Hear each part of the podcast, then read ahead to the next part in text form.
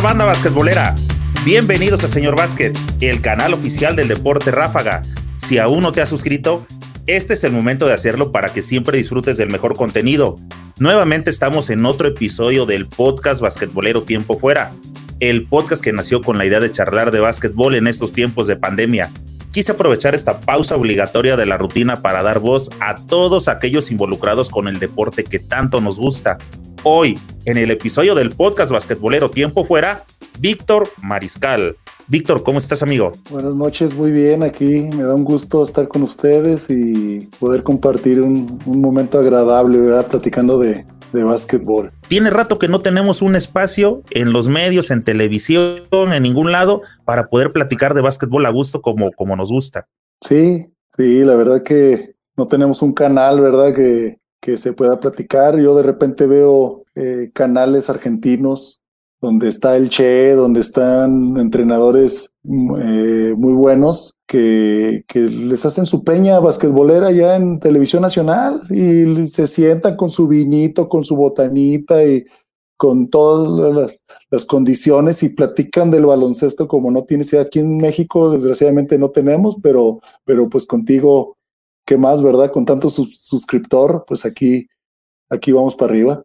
Fíjate, este, Víctor, que digo, esa fue una de las ideas originales de poder eh, abrir un espacio para que todos pudiéramos conversar, porque yo me acuerdo desde las épocas de Enrique Garay, bueno, sigue vigente, pero ya no tiene su espacio como lo tenía antes y que nos sentábamos todos a ver los fines de semana las transmisiones de TV Azteca, ¿no? Y era como nuestro punto de reunión se acabó eso y no tenemos ningún espacio para, para poder platicar, solamente sabemos o vamos escuchando que FIBA suspendió a México y nadie dice nada. Y esto y otra vez y nadie dice nada. Y creo que es momento como de, no sé si tenga la razón o no, pero pues afortunadamente eh, podemos expresar lo que pensamos y creo que es un buen foro porque no estoy buscando como que todos opinemos lo mismo, sino que haya un espacio donde quepan todas las voces a final de cuentas cada quien sabrá lo que, lo que comenta y lo que, lo que recibe, ¿no? Claro, sí, aquí la, la realidad es que tenemos la libertad de expresión, somos libres de, opinar lo que queramos, hemos aprendido a, a, leer, primeramente, a leer y a comprender lo que piensa la gente y saber cómo poder contestar. Yo creo que antes no, no teníamos esa, esa oportunidad. Yo me acuerdo, como dices tú, de Garay, que me tocó varias veces estar sentado al lado de él ahí en los torneos nacionales en el Juan de la Barrera que él iba y opinaba y decía, este chavo, este el otro. Eh, me decía de repente que Constancio Córdoba le decía, no, que tú tienes que, que, que, que, comer más para que ese muchachito tiene que comer más porque está muy flaquito, es muy bueno, pero está muy flaquito, ¿verdad? Entonces, de una anécdota, es el profe Constancio Córdoba, que en paz descanse, también le daba mucho, mucho apoyo al, a la difusión y pues se fueron perdiendo, se fue perdiendo los nacionales, que, que era la motivación primera para llegar a jugar profesional. Se perdió. Yo quisiera empezar a platicar contigo precisamente de tus inicios. Yo comenté que eres originario de San Luis Potosí, pero eres de la capital. Eh, mira, soy de San Luis Potosí capital, soy de, de familia, mi mamá es de Zacatecas y mi papá es de Cananea, Sonora. Y Alfredo, tengo cinco hermanos, Alfredo es el mayor, que nació en Cananea, Em, y los y los de todos los demás ya nacimos aquí, que es Ana, Armando Mariscal, Memo Mariscal, tu servidor y Cintia Mariscal. Todos ya los nacimos aquí y pues aquí aquí aquí crecimos. Eh, eh, en, nosotros crecimos en un ambiente beisbolero. Esa es la palabra que mucha gente no sabe. Que si tú te das cuenta, mira, yo tengo aquí arriba, tengo un recuerdo de mi papá que es un bat del Salón de la Fama. Cuando entró al Salón de la Fama mi papá del béisbol, yo le, yo le dije que quería pues conservar algo de él aquí. Tengo algunas pelotas también de base, autografiadas porque fueron como cinco que entraron ese, ese día en el Salón de la Fama. Pero te digo, somos, somos potosinos, crecimos en el, en el, en el base. Yo dejé de jugar béisbol hasta los 16 años y yo a los, a los 17 ya andaba por Fresnillo. En una, de una canchita que andaba aquí jugando, dijeron, oye, ¿no quieres ir a jugar a Fresnillo? Yo, ¿cómo? Sí, mira, ahorita pasa el camión aquí por las vías, te subes, vale tres, valía 3.50 el pasaje, imagínate. te subes y, y, a lo mejor los, los eligen, oye, pero no le echo a mi mamá ni nada. No, no, no. Ahí me mandó un, un, entrenador, el Hugo González, que aquí es entrenador aquí de San Luis, me mandó el Hugo González y, y, y ahí empezó la historia ya, para adelante. Hay equipo profesional en, en, San Luis Potosí, estaba haciendo memoria y me vino Zaraperos, pero ellos son Saltillo. ¿Cómo se llama? Hay, ¿El de béisbol se llama también así? No, no, no, aquí no, San Luis. ¿Por qué me dijiste que eras beisbolero? Porque pues mi papá fue béisbolero. Ah, lo traías de, de, de herencia, pero no es porque tuvieras el equipo ahí. No, mi papá fue, jugó muchos años en Liga Mexicana, la Liga del Pacífico, estuvo en Estados Unidos, o sea, mi papá tiene una gran historia, te digo, hace seis años, por ahí más o menos, o siete años, entró al Salón de la Fama, o sea, le dieron su, su, su placa. Sí, para llegar al Salón de la Fama no es cualquier cosa, o sea, tuvo una trayectoria este, enorme. Sí, entonces yo quería seguir los pasos de mi papá. Yo quería ser beisbolista, pero mis hermanos me molestaban y me molestaban y que vente al básquet y que vente al básquet y salte del cuarto, tú eres beisbolista, órale que salte, que salte, que salte. Llegaban con tenis buenos y yo pues con puros, mira, yo mis primeros tenis que tuve fueron unos Arturo Guerrero. No me digas, oye, apenas platicamos con don Arturo, yo no sabía que existía esa marca. Claro, los Arturo Guerrero. Y no le preguntaste, pues mira, se te fue, pero los primeros tenis que tuve me los regaló mi hermano Alfredo y me dijo, ten unos Arturo Guerrero. Entonces, la verdad que, pues bueno, ya cambié y todo, pues bueno, dije, pues ¿qué voy a hacer?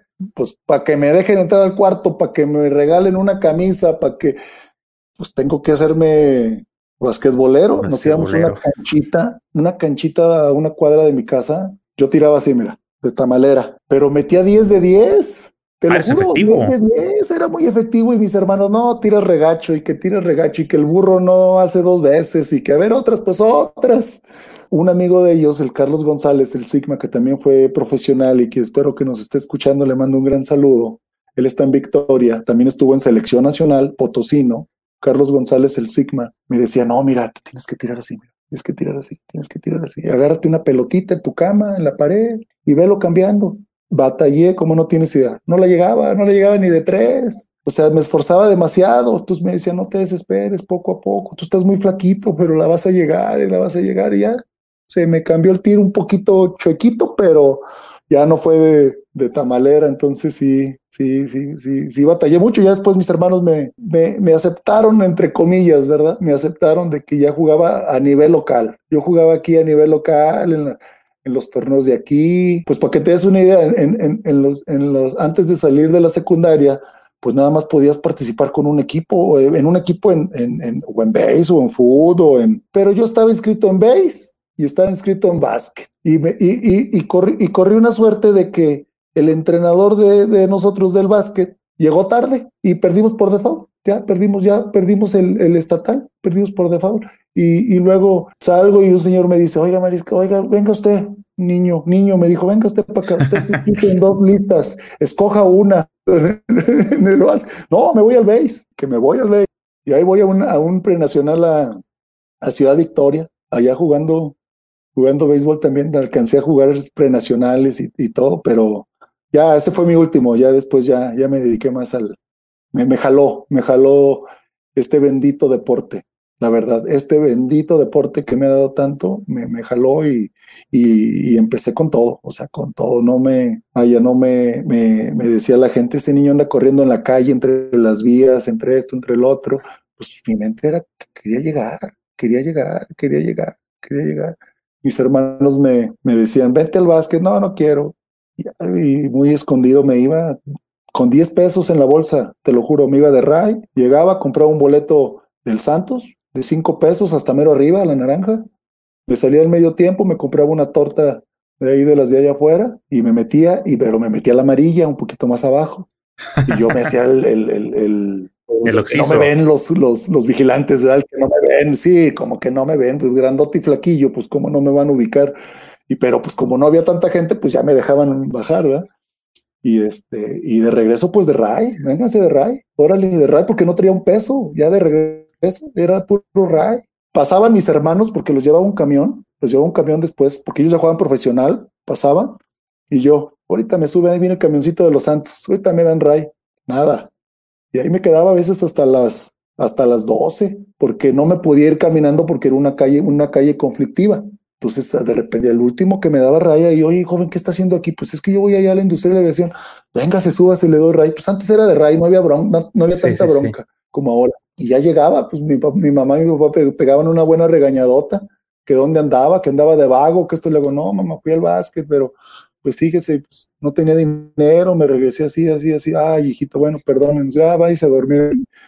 Pues ya, así, así, así eran las, las travesías de querer llegar, como ves. Oye, en esta ocasión que este, te fuiste a, al pre jugando béisbol, ¿qué edad tenías en, en, en, ese tiempo? Iba a cumplir 16 años. Ah, sí, ya estabas, este, ya no estabas tan pequeño, pues. Y cuando empezaste con la pelotita en casa, ¿traías esa edad más o menos, 15? O sea, ¿empezaste tarde?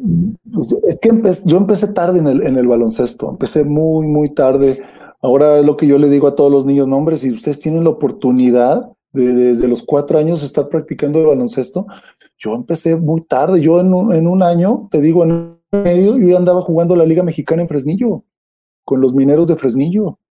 Y había, había una rivalidad tremenda ya y, y me dijeron, o sea, me dijeron, ¿quiénes son los recomendados? Cuando llegamos a jugar un partido de exhibición allá, ¿quiénes son los recomendados? Éramos Juan Flores y yo, porque Hugo González nos dijo, van a preguntar por ustedes. Si ustedes quieren jugar la Liga Mexicana, digan que van de parte mía. Y, obviamente, pues los otros muchachos se quedaron así cuando dijo, ¿quiénes son los recomendados? Dijo, no, no, no, aquí no hay ningún recomendado, dijo otro compañero. Bueno, entonces déjenme sus teléfonos y nosotros les hablamos. Y ya, nos fuimos, nos regresamos. Y de repente me hablaron a la casa. Hablaron a la casa y, me, dijeron, ¿sabes qué? Eh, no, hay, no hay sueldo, este, solamente hay alimentación y hospedaje.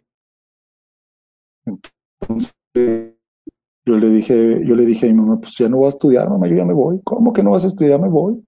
¿Cómo? Es que yo, mire, lo voy a lograr, déme oportunidad, lo voy a lograr.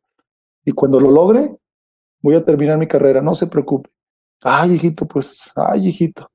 Pues, pues ya se fue el hijito, ¿verdad? Entonces yo llegué a, yo llegué a Fresnillo y, y con puras estrellas, con el Adrián Hernández, el Chief, con, creo que estaba Calixto ahí también, Saldaña, hermano Alfonso, pero ellos en ese entonces ganaban cinco mil pesos para arriba, que ahora eran como 60, 80 mil pesos en ese entonces. Pues te digo, si ganaban cinco mil y, costaba tres pesos el pasaje, imagínate, o sea, o sea, un carro del año de lujo te costaba 40 mil, 45 mil pesos. Entonces, pues a mí no me daba nada y metía 25 puntos por juego, 30 puntos por juego, y, no recibía sueldo, pero yo lo que quería pues, jugar. Mostrarme, ¿verdad? Mostrarme, jugar y mostrarme, al grado de que, de que mucha gente de Fresnillo que, que estimo demasiado, demasiado, los estimo, me decía, no, Víctor, tú aquí vas a, vienes de paso y, y tú ya no vas a, vas a regresar, vas a llegar, vas a llegar lejos. No, le digo, ¿cómo cree? No, sí vas a llegar, vas a ver. Oye, Vic, te interrumpo, este viejo, y te quiero preguntar, o sea, pero el, ¿cuál fue el, el, punto de quiebre? ¿Estabas en San Luis, empezaste a jugar con tus hermanos, traías la disyuntiva de que si jugabas base o jugabas este básquetbol, pero ¿en qué momento dentro de San Luis empiezas a, practicarlo ya en un equipo? Este, ¿Dónde empiezas a crecer? ¿Dónde empiezas a tomar tus fundamentos para que después te puedan invitar a, este, a ese partido con es, que fuiste a jugar en Fresnillo. Mira, sí, mira, nosotros entrenábamos, entrenábamos este juvenil C, chavitos, en una cancha que se llamaba la cancha Morelos, era muy famosa. Okay. Esa cancha la conocieron mucho. Arturo Guerrero me dijo, el profe Arturo me dijo, no, yo iba a jugar a la cancha Morelos, ahí a, ahí a San Luis. Entonces nosotros entrenábamos a la una de la tarde, era un calor tremendo, no tienes idea.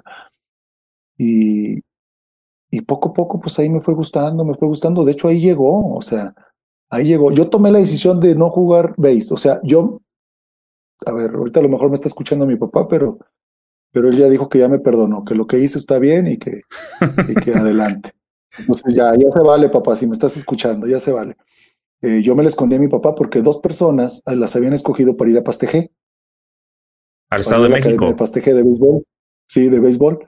Y yo me la escondí y yo me fui con el entrenador, el mismo entrenador de base. yo me fui, yo me salí de la casa y me fui y me metí a su casa y me, y, el loco, el Ismael Rodríguez, el loco, obviamente, él me dijo, no, no te preocupes, aquí va a estar, pero obviamente yo ahorita ya, ya, ya maduro, ya grande, ya sé que él le habló a mi papá, ¿verdad? En ese momento, aquí está su hijo, no se preocupe, yo lo voy a cuidar unos días. Es lo que, no, porque regresar a mi casa era el cinturón directo, era directo, o sea, no había, no había de otra. Y este, entonces yo me la escondí y mi compañero sí llegó a profesional. Mi compañero, el Pepe, eh, José Martínez, sí llegó a profesional. Entonces yo ya me dediqué ya, ya por completo, ya me regañé, regresé a la casa, me regañaron, me dijeron de todo, esto y lo otro, y ya, ya estaba yo tranquilo, entrenando básquetbol, baloncesto, baloncesto, baloncesto, y fue cuando me de repente ahí me dicen, oye, hay una chance de ir a jugar un partido de exhibición a Fresnillo. Ok. Pero ahorita tienen que salir porque el camión hace como cinco horas y media. En ese entonces se hacía un chorro, ¿verdad? Entonces tienen que salir ahorita, se van a las vías, o es la salida de Zacatecas, se van ahí, aquí está su dinerito. Es más, él nos acompañó, le pagó el boletito del ¿verdad? Y, y ya nos lo dieron. Es más, nos fuimos parados porque el camión iba lleno. De ahí vamos hasta Zacatecas, agarramos, agarramos asiento y llegamos como a las seis y media, siete. Ya cuando llegamos, entramos al, al, gimnasio Fresnillo, a la cancha, al municipal. No, pues llenísimo. Chiquito el gimnasito, chiquito, pero llenísimo y un chifladero de que nos estaban esperando. y a ver a qué horas, potosinos, y nos gritaban de todo y esto y lo otro. Ya te digo, termina el partido y ya nos hacen el, contacto. Y ya después, como a, como a la semana, me hablan y, y ya me enrolo ahí con ellos. Te quedas, ok. Te quedas y este, pero en el momento que retomando la parte anterior donde decías que estabas hablando con tu mamá y le decías, este, mamá, ya no voy a estudiar, este, sé que voy a llegar. ¿A dónde, Víctor? ¿Qué es lo que ya empezabas a, a, ver? ¿Dónde ya dónde era eso que tú querías llegar? ¿Qué es lo que empezabas a ver que valía la pena dejar la escuela o cambiarlo por la escuela o posponer más bien por la escuela? Sí. Fíjate que que mis, mis amiguillos de la cuadra, de la calle, este, eh, nosotros vivimos en, vivimos en una zona normal, o sea, de clase media, o sea, normal. Entonces, eh, antes, pues, se, se, se, rentaban las películas, ¿verdad? Las, las VHS. No había VHS, no. El primero era beta. La beta. Y el que, y el que tenía videocasetera, pues ya era casi casi, ¿verdad? Pues más bien el que tenía una antena grandota donde se viera el 5 y se vieran las caricaturas, ya, ya la libró. Ya la libraba, nos íbamos con ese, ¿verdad? Y, y yo les decía a mis amiguillos, no, hombre, van a ver, mire, vamos a tener, porque donde íbamos a rentar las películas tenían una antena parabólica. Y yo les decía, no, hombre, algún día vamos a tener una antena parabólica, miren bien, y vamos a ver todas las películas y todos los partidos, y todo se ve ahí en, en, esas antenas, ya me dijeron, y vamos a esto y lo otro, y de todo se ve. Y, y esas, esa mente se reían de mí, decían, no, mi, mi vitiri, me decían el vitiri, no, mi vitiri, este, usted está loquito, usted está pensando mal, no, si, si van a ver, ¿cómo le vas a hacer? Pues qué, luego voy a ser jugador profesional y voy a llegar a los Santos. Les decía, voy a llegar a los Santos. No, estás loco, el que llega a los Santos es porque es muy bueno. No, van a ver, y voy a tener este, un carro así, ay, qué loco estás. Me decían, y, se burlaban mucho de mí, o sea, pero, pero esa era mi mente de llegar, de llegar. Conforme, conforme pasó el tiempo, que ya llegué a Fresnillo, eh, mi, mi, mi, primero y único sueldo que recibí en esa temporada fue al final que me regalan, que me dan, hicieron como utilidades. Entonces dijeron, Víctor, me dieron 3.500 pesos. Así me lo dieron. 3.500 pesos. Y yo, para mí era muchísimo dinero. Te lo juro que lo primero que hice fue y le mandé 3.000 pesos a mi mamá. Se los mandé en un giro postal, porque antes eran de giro, de giro postal. Y este, y, y mi pobre madre me platica que, que cuando llegó el giro le dijo a mi hermana Cintia, le dijo, este, ay, tocan la puerta, pues uno de la bicicleta con su libretita dijo, ay, no, dile que no estoy, dile que no estoy, pues es un cobrador más. Pues de la cobranza. y que sí, y que le dice mi hermana, dice mi mamá que no está. porque estaba chiquita mi hermana. Dice mi mamá que no está. No, no, no. Dígale a su mamá que, que es un giro postal, está recibiendo un giro. Y mi mamá pensaba que era un giro de mi papá, que le había mandado. Y, y, y no. ¿De quién es? ¿De Víctor Mariscal? No, pues mi mamá se agarró a llorar ahí. Y, y nunca lo esperaba, ¿verdad? O sea, le digo, no, no, no. Para mí, mi primer, te digo, mi primer sueldo se lo mandé a mi mamá. Y este, y fue algo que, pues, ¿qué es lo que les digo a muchos chavos? Les digo, pues es que primero es la familia, primero es la familia y, ya después será las, las pachangas, será el gastadero, pero, pero te digo, o sea, o sea, así me fui, llegué allá, o sea, fue algo que, que, que, que me marcó, que, que el mismo Fresnillo me decían, te está buscando Monterrey, te está buscando Monterrey. Y le hago, en serio, sí. ¿Y quién me va a hablar o cómo hablo? O sea, no, no, no. Tú no te desesperes. Tú no te desesperes. Se terminó la temporada ahí con Fresnillo como en mayo, junio, como en junio, más o menos. Y de repente dicen, oiga, este, lo quieren los mineros de Zacatecas, que vayan a, que vaya a hacer pruebas. Pues ahí voy a con los mineros de Zacatecas. Te puedes imaginar a Ernie Padilla, si lo llegaste a conocer, al Tony Van. Creo que en ese entonces estaba Eduardo Alcaraz, estaba Nacho Moreno. Nacho, el profe Nacho Moreno era el point titular de los, de los barreteros, eran mineros en ese entonces. O sea, eran puras, puras estrellas. Estaban unos de Sonora también, el Tadei, el Escobosa, y yo entrenando con ellos pues, pues, yo eran mis ídolos, pues yo nunca había visto jugadores así tan cerca, ¿verdad? De profesionales, o sea. Y, y de repente me dicen, me dice uno, acompáñame. Ah, vamos. Ahí voy con él pegado como todo menso. Que lo acompañara y lo acompañé a la zona roja. Yo estaba asustado, te lo juro, tenía, iba a cumplir 18 años.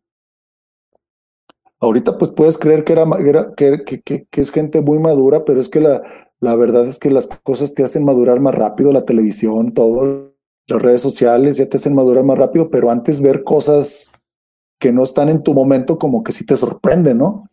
Más inocencia. este, Ernie, sí, ya vámonos, Ernie, porque mañana tenemos entrenamiento, ya vámonos, espérese tantito, espérese tantito, espéreme allá afuera, y espéreme allá afuera. Pues espéreme allá afuera, espéreme allá afuera, fueron las siete y media de la mañana para entrenar a las nueve y llegamos al entrenamiento nueve, nueve diez. Y le dice, era el entrenador ahí en ese momento, era el Meme Sainz. Y le dice, Ernie, ¿dónde, ¿dónde andabas? No, perdóneme, órale, cámbiate para el entrenamiento. Y usted agarre sus cosas y váyase. Oiga, pero vámonos, vámonos. Pero es que yo no hice nada. Vámonos, así me dijo, vámonos. Fue mi, fue, fue uno de mis primeros fracasos a nivel profesional, ¿verdad? No estar ahí. Después ya aprendí la lección y la aprendí muy rápido. Oye, que no, no, yo no voy. Oye, que no, yo no voy. Oye, que te, no, no, no, yo no, yo no voy, ¿verdad? Y, y ya, o sea, te digo, regresé, regresé a San Luis, y, mi hermano Memo me decía, no te desesperes, tranquilo, yo estoy en Lechugueros de León, este, pues vamos si quieres. Y, en una que me hablan, pues, pues, ahí llegué con, creo que estaba Toño Mendiola ahí de, era el votador oficial, el gran Toño Mendiola, estaba, estaban jugadores, el Gerardo Arenas, fuertísimo en ese entonces el Gerardo Arenas, y estaba mi hermano, el Diablo Fonseca también estaba ahí. Y, y, y me dicen, a ver, tírale, y la meto, tírale, y la meto, tírale, y la meto, tírale, y la meto. Y me dice don Gus, que en ese entonces, que en paz descanse, me dice don Gustavo Sagente, oye, pero usted no brinca para tirar. Y yo, pues no, no, no, nunca me habían dicho eso. A mí nomás me decían, tírale y yo las meto. Pues es que tiene que, tiene que brincar para tirar. Pues muchas gracias. Pues bueno, otro. Vámonos. Pues bueno. hasta que, hasta que me habla Dan Saldaña de Fresnillo me dice, te está buscando eh, Reinaldo Mena. Ahí está este teléfono. Reinaldo Mena te está buscando, el teléfono de Monterrey.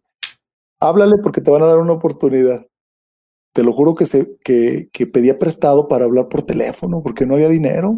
Te lo juro, había, estaba difícil la situación y, y, tú sabes que antes las llamadas eran de tu casa, decían, no, yo puedo hacer una llamada a larga distancia, pero no te tardes, un minuto, y no te tardes, y no te tardes, ¿verdad? Porque está carísimo. Y este, y yo hablaba y me, y me decía, no, no está. Y no, no está, y no, no está, y no, no está. Te lo juro, como dos meses hablando. Y, y hasta que me dicen, bueno, pues ¿para qué quieres a, a, Reinaldo? Que, que, que, es el hermano de, que en paz descanse de, de Norberto Mena. Y, y, me, y le digo, es que mire, yo soy Víctor Mariscal, me dijeron que hablara con él, porque, ah, pues estás hablando con el entrenador. Yo hablé durante dos meses con el entrenador que contestaba siempre el, teléfono. Pero siempre yo nomás preguntaba por, por, por Reinaldo, ¿verdad? Y no, no está, adiós, bye. Hasta que me dijo, bueno, pues, ¿qué quieres, verdad? Y yo le digo, sí, soy así, así. Oye, ¿eres mariscal de los, de los que juegan profesional, de los mariscal de Armando, de Alfredo? Sí. Ah, perfecto. Bueno, pues déjanos tus datos y tu teléfono y nosotros te marcamos. Ah, me salía la canchita pues ya se me quitó esa espinita, ¿verdad? De que ya había hablado.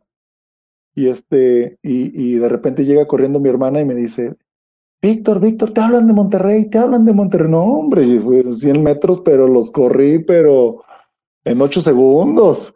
Y llego, pero exaltado, y, ya, y me dice, ya colgaron, pero que ahorita te hablan. Ya me quedé y sí marcaron. sí marcaron, ya me dijeron, tú eres así, así, así, así, así, así, sí, sí, sí, esto y lo otro, sí, sí, sí. Este, pues ¿Cuándo, ¿cuándo te vienes? yo mañana, no, no, tranquilo, tranquilo. Te vamos a mandar tu boleto de avión y yo por dentro así, te lo juro. Te vamos a mandar tu boleto de avión, esto y lo otro. Mira, es martes, el, el, el sábado aquí o el domingo, estás en Monterrey. Y le digo a mi madre, mamá, ya me quieren en Monterrey. Ya, hijito, mi mamá bien preocupada porque dice, te vas a perder, te vas a perder allá en Monterrey, está muy grande te vas a perder. Le digo, no, mamá, ya está, ya la hice, va a ver, va a ver, va a ver, va a ver. Y este, y sí, te digo, ya fue, llegué, ahí fue como, como salí de San Luis Potosí, ¿verdad? Oye, de hecho, Víctor, yo tengo precisamente por acá en, la, en lo que te comentaba de lo poco que encontré de información tuya, que debutas con un equipo que se llama Estrellas de Monterrey. Mm, no, yo debuté. Es lo que te digo. Y sabes qué? Eh, esta información me la encontré en tres sitios diferentes. Y es lo que te decía, que de pronto encuentras información de la vieja guardia y dices, Estrellas de Monterrey, no me acuerdo de, haber escuchado ese equipo o cosas así. Y por eso dije, mejor le voy a preguntar. Y bueno, ya ves, me estás desmintiendo. No, yo, yo empecé con el equipo Toros de Monterrey. Toros de Monterrey. Era el mismo dueño, era el mismo dueño pero empecé con Toros de Monterrey. Y, y, el del ingeniero Jorge Ramírez Mota. ¿Verdad? Que la, la verdad, si me, estás, si me está escuchando, ingeniero, si me está viendo, le mando un gran abrazo. Ya sabe que usted es como mi segundo padre. La verdad que lo, lo, lo quiero, lo aprecio. Y usted confió en mí, ingeniero. Usted confió en mí, que ahorita les voy a platicar las anécdotas de, de, de, lo que usted de lo que usted hizo conmigo. La verdad que llegué yo ahí con estrellas de con toros de Monterrey, con Toñito Reyes, este Ramón Orozco, Alcaraz, ¿quién estaba ahí? Estábamos este Billy Rodríguez, un pocho buenísimo, buenísimo, el Billy Rodríguez, hermano de creo que Ronnie Rodríguez ahí que jugaba con, también con, con Michoacán, y dirigidos por Elicial Collazo, que también le mando un gran abrazo, seguramente nos está, nos está, nos está viendo y escuchando. Él es de, él es de Aguascalientes, el, profesor Elicial Collazo, que fue, fue mi primer entrenador. Y yo llego ahí, te lo juro, primer entrenamiento, nos pone, eran No era ni medio entrenamiento, ¿eh? ni medio entrenamiento, me salí y empecé a vomitar. Y, y fue Liciel ahí conmigo, me agarró, me abrazó, me dijo, cálmate, respira, cálmate, respira, respira, respira, respira, ya se me fue el, las náuseas.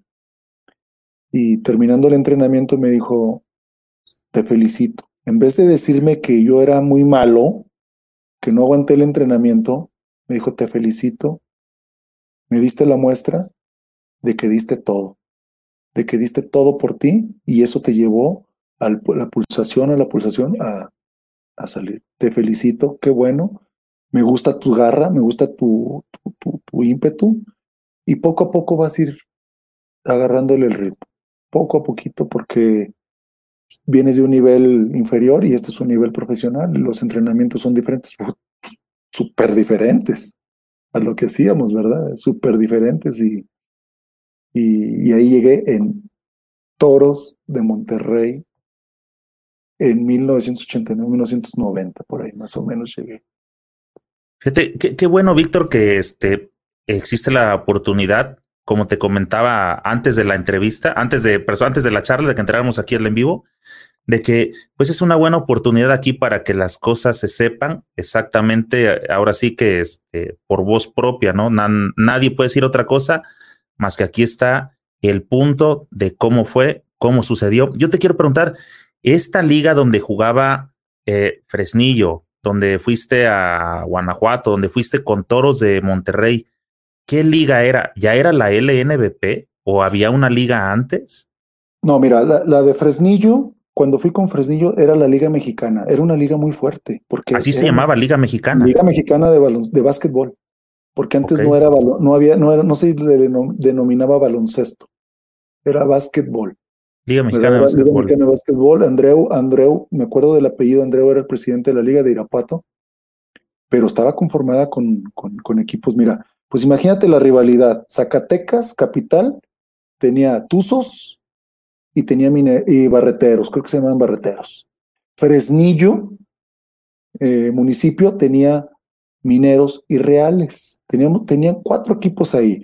Y luego estaba Salamanca, estaba Guanajuato, estaba Ixmiquilpan, estaba Popeyes de la Marina, de allá de Veracruz, estaba San Martín Texmelucan.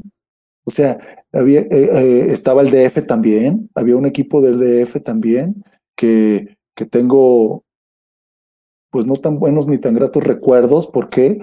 Porque como te digo, yo era, no me, no me, no me agachaba. Decían, está bien flaquillo, pues vamos a ponerle un alto a este muchacho. Está corriendo, vamos a ponerle un alto. Está haciendo esto, vamos a ponerle un alto. La clava dos manos y para atrás, vamos a ponerle un alto. ¿Verdad? Te lo juro que si hubiera videos, eh, cuando yo estaba viendo el último baile, cuando lo estaba viendo el último baile, yo le decía a mi esposa, mira, esto, esto que, que cuenta contra los pistones, esto, muchas veces me pasó a mí. O sea, yo tengo, yo tengo la clavícula dislocada un poquito, porque Palmita González me, la, me, me dijo, pasé y ¡tas! Palmita, qué raro que el Palmita. Chango López así directo, al ojo, paz. Roberto González, aquí tengo una cicatriz, por eso te digo, de, del DF. Me penetré con todo por el centro. Mira, nomás me recibió así. ¿Qué así? Me abrió de lado, de, por, los dos lados. O sea, yo sangrando, yo sangrando y seguí jugando. Y seguí jugando, o sea, no me, no me agachaba. Entonces, eh, te digo, la Liga Mexicana era muy fuerte. ¿Por qué? porque no había liga en Chihuahua, el Cibacopa como que, estaba un poquito apagado, entonces la, la liga fuerte de México después del CIMEVA, porque era el CIMEVA, que era, era la liga mexicana, donde Andy Olivares jugaba, te digo Roberto González, este, creo que Julio Gallardo también le tocó jugar, entonces sí había mucha, mucha calidad de, de, jugadores, o sea, todos los jugadores de selección nacional el Diablo Castellanos jugaba con un equipo, el Chango con otro, el Palmita con otro, o sea, jugaban con, diferentes equipos, ¿verdad? Entonces, sí, sí era una, una gran competencia que fue lo que, lo que al mexicano le hacía llegar al Cimeva, al profesional. Ahí te dabas, te dabas el, ahora sí con vulgarmente el tiro con los que jugaban profesional y si te veían un poquito, ya te llamaban para jugar profesional. Cimeva era, estaba por arriba de la Liga Mexicana de Básquetbol. Sí, era el circuito mexicano de básquetbol. Ajá, sí, que era, sí me acuerdo de, que de era- Cimeva. sí, que, sí, que era ya con sus tres extranjeros. Ajá. Pero entonces, este, ¿cómo eh, podemos catalogar que era la Liga Mexicana? ¿Como la, la reserva, la Liga de Desarrollo pudiera ser? La Liga de Desarrollo, exactamente. Esa es la palabra correcta. Era bueno, una liga de desarrollo este, con jugadores profesionales mexicanos. No se, no se permitían extranjeros. No se per- permitían cero extranjeros. Con su pasaporte podías jugar. Con esos, con, con esos jugadores profesionales que arrastraban, jalaban a los novatos. Como te digo, o sea, tanto golpe que me dieron a mí y tanto roce que tuve con ellos que me permitió llegar al profesional. Tu equipo profesional del primero entonces fue Toros de Monterrey. Ellos pertenecían a Cimeva. Si me va, exactamente. El, el, ahí la cosa también estuvo muy, muy difícil para mí porque llegas a un equipo profesional y vas a la banquita, a la banquita, a la banquita, a la banquita. A veces había partidos que, que íbamos perdiendo por 30 y no me metían. Íbamos ganando por 30 y tampoco, Tampoco. me metían. Entonces dices tú, pues qué onda, yo le hablaba a mi mamá, mamá llorando, ya me quiero regresar. Ay, hijito, no, ya se fue, aguante, aguante. No se Dice, no, mijito, aguante". y, y- y los, y los giros postales, ¿qué pasó? No, no, bueno, pero ahí, ahí, no, ahí ya cambió. ¿Por qué? Porque cuando yo llego a profesional me dicen, este, ¿cuánto quieres ganar? Y yo les digo, pues mil dólares. ah, dólares, me dijeron, ah, dólares. Y yo, sí, pues es que soy novato y los novatos dicen que, pues, que ganan mil dólares. Perfecto, está bien, me dijeron, está bien. Y ahí me, y ahí yo, yo iba, yo visitaba mucho ahí a la oficina del ingeniero Ramírez, del dueño, tenía una, una empresa, Impresos y Tesis, que fue muy famosa. Entonces yo los visitaba y me hice muy amigo de un, de un trabajador. Entonces el trabajador me veía y me veía y me veía, entonces me decía, tú, tú tienes madera, vas a ver, tú tienes madera, tú la vas a hacer. Y yo así, pero mira, te voy a enseñar algo. Y, y, y me enseñaba la nómina. Dice, mira la nómina. Yo hasta el último con mil. No, hombre, el Toñito Reyes como de nueve mil dólares. Y así, y así, y así, y así, y así. Y yo, mira, el siguiente año, si te hablan, ponte abusado. Así me dijo, ponte abusado, cobra más, cobra más. Bueno, pues yo ya me quedo, pero mis mil dólares, pues eran, eh, estaba creo que a 6.50 o a 3.50 el dólar, ¿no? En ese entonces. Rendía. Entonces, ah, pues para mí era, sí, rendía muchísimo, mandaba a mi casa, eh, pues tú sabes, estás en Monterrey y tú ya ves a los jugadores y, y te dicen, ay, pues traes ese pantaloncillo medio roto, pues ahora ya vayas y cómprese uno, uno más, Más bonito. Traías el bigotito, todavía traía mi bigotillo de leche y El me decía, no, órale, pásele. Sí, ya pásele, órale, rasúrese. Y ya, pues, o sea, como que ya ellos me hicieron entrar un poquito más en, en la moda, ¿verdad? Ya soy, ya eres jugador profesional, ya tienes que vestirte diferente, ya tienes que andar con otras cosas. Pero se viene una crisis, se viene una crisis en el equipo. Y de repente dicen, este, Víctor, tú conoces Fresnillo, ¿verdad? Sí. ¿Cómo es la afición? No, se llena. No, hombre, una afición, pero buenísima y la gente bien metida. Ah, muchas gracias. Órale, ya. Nos vamos a Fresnillo. Yo, sí, nos vamos a Fresnillo. Si yo ya soy ídolo, soy su ídolo y aquí no juego nada. Estoy en la banca. ¿qué? No, tenía un miedo de llegar a Fresnillo, tenía un miedo, un miedo, un miedo. Y es más, que si nos vamos, que no nos vamos, que si se cambia el equipo. Antes, te lo juro, tú podías jugar tres partidos en una ciudad y te podías ir otros tres a otra y te podías ir otros cinco a otra y no pasaba nada. Era un total desorden, pocas palabras, la verdad, la verdad, porque yo lo viví. Y este, y, pues total, llegamos a Fresnillo. La presentación. Pues que Tony Van, pues que el otro, pues que Alcaraz, pues que pues, ah, había un pocho que en Monterrey me decía, y te lo digo, me decía, sí la vas a hacer, pero ahorita estás en la banquita, mijo, así es que pásame la bola, pásame la bola, pásame la bola. No, me pegamos novateadas tremendas. Y de repente, ya, presentan a Víctor Mariscal y toda la gente se para, bravo, y bravo, y que no sé bien felices. Y yo pues bien agüitado porque pues entran los cinco primeros y ya entraron los cinco y yo mi banquita ahí estaba así, es más agachadillo, no quería ni ver a nadie, estaba, te lo juro que así, estaba así.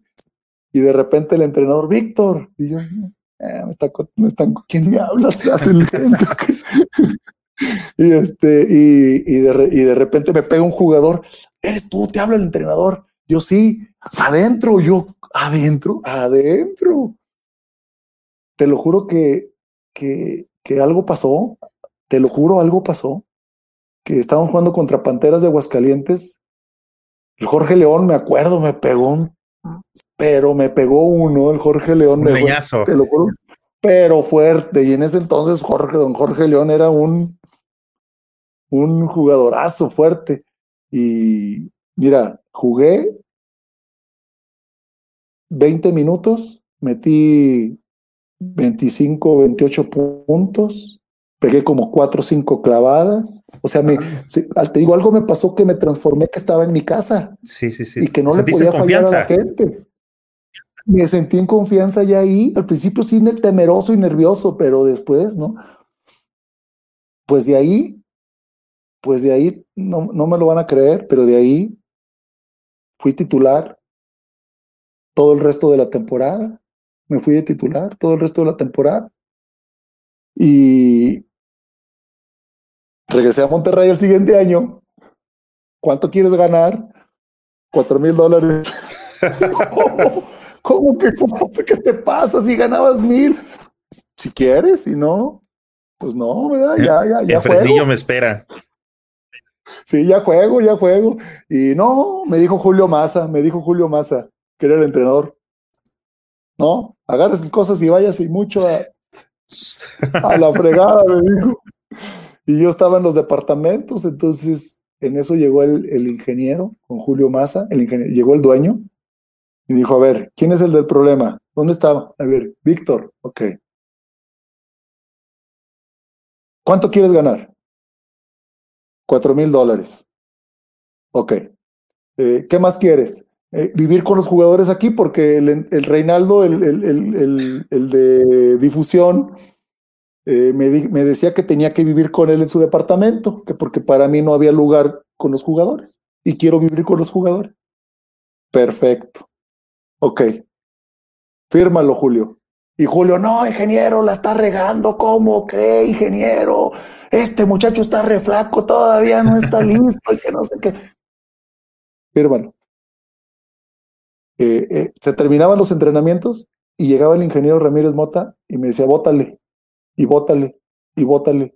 Le digo, ingeniero, yo juego de, cuatro, porque pues, medía dos metros y toda mi vida, pues bueno, ya que empecé a jugar básquet, jugaba grande, ¿verdad? Yo no sé mucho votar, ingeniero, bótale, bótale, tú vas a ser votador. Tú vas a ser votador. Tú vas a ser pongar.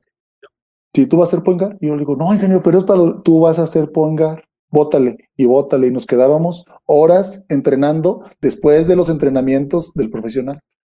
Yo lo odiaba al ingeniero de repente, lo odiaba, ay ingeniero ya, ingeniero ya, no, bótale, bótale, bótale. Pues de repente me meten de, me meten de votador. Y yo llego aquí a San Luis a jugar contra Santos de San Luis, subiendo la bola. Increíble, decían, ¿cómo Víctor Mariscal es votador? Ya tenía esa habilidad y sabía postear, entonces imagínate. Y, por, y antes, la naturaleza era que el votador era chiquito. El más chapito. Más chapito, era el votador, tú. Pues. Y, y por naturaleza, ¿eh? muchos entrenadores como que no tenían esa lógica, decían, a ver, tú eres mi votador y tú vas a defender al votador. Pues imagínate la distancia, la diferencia, me llegaban a veces aquí, pues ¿qué hacía yo? Pues yo tenía esa habilidad de llevar, a ver, ábranse, y me lo llevaba y me lo llevaba y me lo llevaba y abajito, véngase, mijito, Machaca, y me, llegaba uno grande. Sí, me, defendía un grande y ya tenía la habilidad para llevármelo. Sí. ¿Sí me explico? O sea, o sea, el ingeniero tuvo esa visión conmigo y es lo que yo le recomiendo a todos los muchachos, que sepan, que aprendan a votar, que no por, ah, es que yo soy poste, pues sí, pero tienes que salirte a votar. De repente van a defender a todos y tú tienes que agarrar la pelota y pues tienes que hacer algo, ni modo que, que no sepas, ¿verdad? Entonces, así llegué, como ves? Está, está muy chingón. apenas vamos en el, en el, 1990, ¿eh? Sí, sí, sí. Eso, es lo que, eso es lo que estoy pensando, que este, tú no te preocupes, compadre. Mira. Cuatro décadas, pasé por cuatro décadas, pasé por cuatro décadas. Por cuatro décadas. Lo de, lo de los ochentas, por el 89, noventas, 2010 y del 10 para acá, porque me retiré como en 2014, 2015. Te aventaste lo de Vince Carter. También. Fíjate. Jugó en cuatro y, décadas. Y jugamos, y jugamos contra él y jugué contra él en Puerto Rico. Sí, vamos a tocar ese tema, compadre. Ahorita nos quedamos con esta primera parte de, de, toros. Te quiero este, pasar algunos comentarios que tiene por acá la, que ya hizo por acá la banda, para que te des un, una refrescadita a la garganta y para que te vayas saludando con la gente, que ese es este, un interés mío, que me gusta que la gente sepa que aquí los ponemos en contacto, ¿no? Porque a veces llegamos a ver a los deportistas de, pues de lejos y nunca tenemos como la oportunidad de, de recordarle o de comentarle dónde lo vimos y creo que eso es una parte este, chingona aquí de los podcasts. Mira, por acá dice eh, Leopoldo César Hernández, saludos desde San Luis Potosí, Víctor Mariscal, orgullo de este estado, hermano de un gran tirador como Alfredo Mariscal, de un gran defensor como Guillermo Mariscal, del ídolo estatal Armando Mariscal, Víctor, de gran carácter inolvidable, el tiro con Ginóbili en el Palacio de los Deportes. Sí, fíjate que muchas gracias, Leopoldo. Muchas gracias por, por, por saludarnos y, y, estar aquí. La verdad que, y de recordar a mis hermanos, fíjate que eh, yo voy a adelantarme un poquito. Yo llegué aquí, el, el, el, ídolo estatal, Armando Mariscal. Yo llegué aquí, yo llegué aquí a San Luis. Me voy a adelantar un poquito, una anécdota pequeña, ¿eh? Dale, Víctor, eh, estás en tu programa, compadre. Sí, eh, llego yo aquí y yo usaba el 10 y Armando, mi hermano, usaba el 10. Entonces yo llego aquí y, me, y les digo, bueno, pues si me van a pagar lo que ya les pedí y, y, me van a reconocer todo, denme 10, pues yo soy de selección nacional. Acabo de quedar campeón canastero de la Liga del Cimeva. El 10 es de tu hermano. Escoge el que quieras, el que quieras. Pero el 10, pero él no, pero él no, pero yo pues soy mejor y que soy. No, el 10 es de tu hermano Armando y no se puede mover. Y ni siquiera le preguntaron a él y ni siquiera sabía esta anécdota, yo creo. Ni siquiera le preguntaron. Entonces yo, bueno, dame el 91. En ese entonces creo que el Rodman lo había usado, entonces me acordé, dame el 91, porque el Rodman también era el 10 y después cambió al 91. ¿eh? Dame el 91. ¿Cómo que el 91? Se ve re feo atrás. ¿Cómo que el 91? Dame el 91, quiero el 91. Y usé el 91 aquí mis, mis dos temporadas que jugué 98 y 99 y, y la verdad que, pues por eso te digo, me acuerdo que, que me dijeron no y respetaron y eso es mis, respetos para, para Víctor Palazuelos y, y, para Héctor Mabut que respetaron y le dieron su lugar a mi hermano Armando, que hasta como ahorita fíjate que dice Leopoldo, tiene su lugar mi hermano y la verdad mis respetos para mi hermano. Dice por acá, mira, hablando de, el que se llevaba la mayor parte de la lana, por acá anda su hijo, Toñito Reyes. Saludos, Víctor.